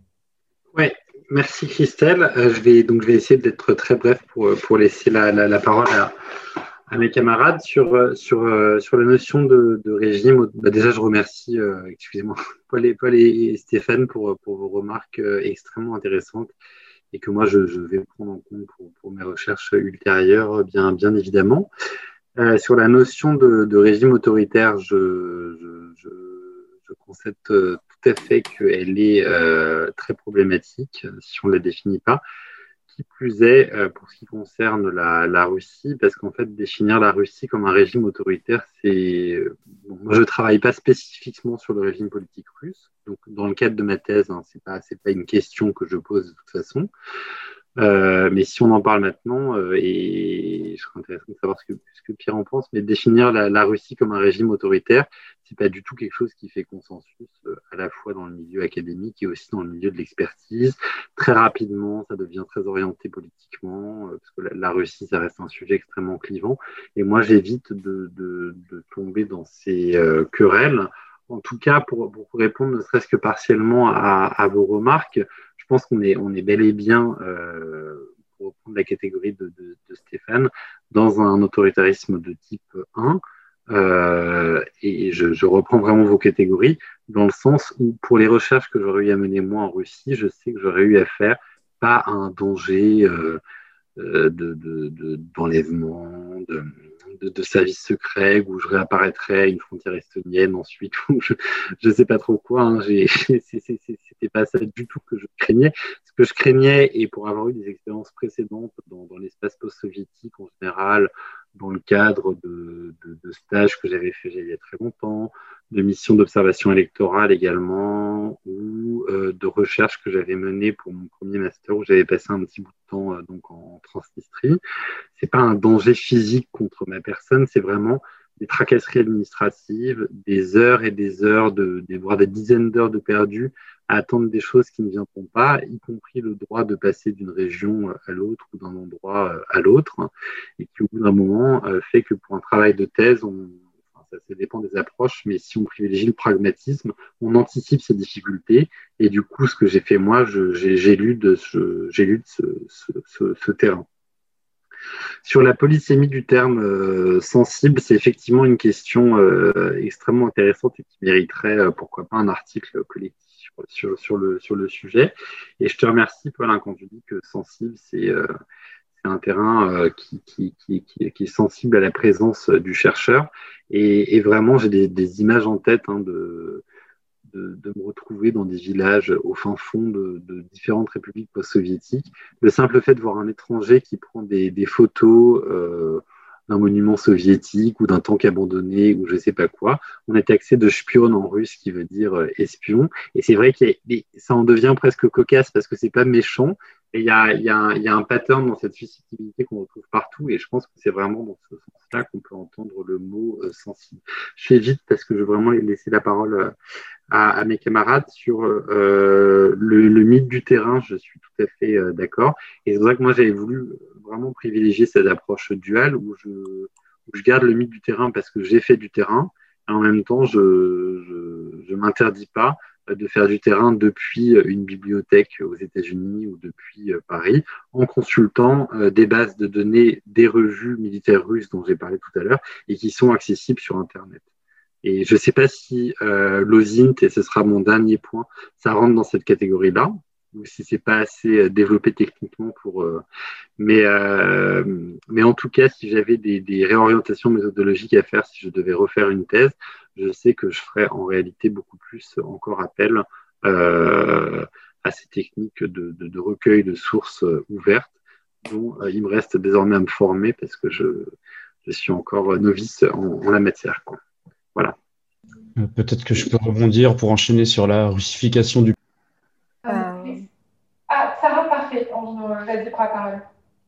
Merci. Euh, D'abord, merci pour que j'ai répondu à toutes les questions. Mm. Merci. Merci beaucoup, Sarah. On va laisser terminer euh, Alexandrine, qui n'a pas encore répondu. Très rapidement, malheureusement, parce qu'on manque. Très rapidement, très, très rapidement. Moi, je suis encore dans mon terrain, donc euh, je veux vous remercier euh, énormément pour vos commentaires. C'était très enrichissant, très nourrissant. Euh, et je vais aller essayer la carte de l'IFPO et on, verra ce que ça donne. Mais voilà, c'est des bonnes pistes de réflexion. je ne rajouterai pas plus parce que je pense que tout a été, tout a été dit, mais merci beaucoup. merci à toi, Alexandrine.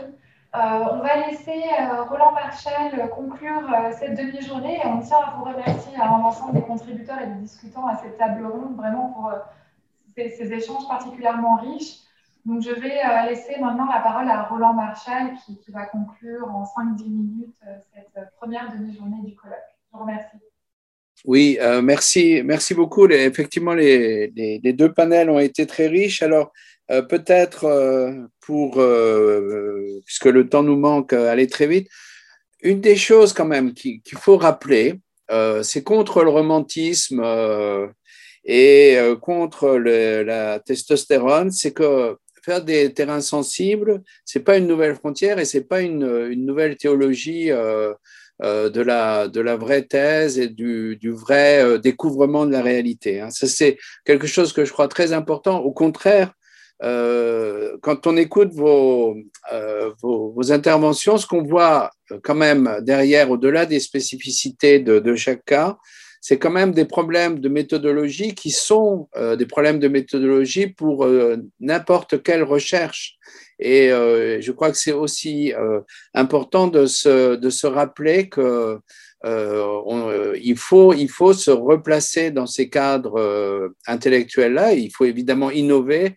Et, ça a été assez dit que le, euh, ces situations euh, exigent une très grande flexibilité intellectuelle et une capacité euh, de, rebondir ou de bondir sur les opportunités, mais en même temps, je crois qu'il faut maintenir cette idée qu'on ne, peut pas passer outre euh, les problèmes de, des, problèmes classiques d'interrogation euh, sur notre méthode et, euh, et, ça, et sur notre vécu.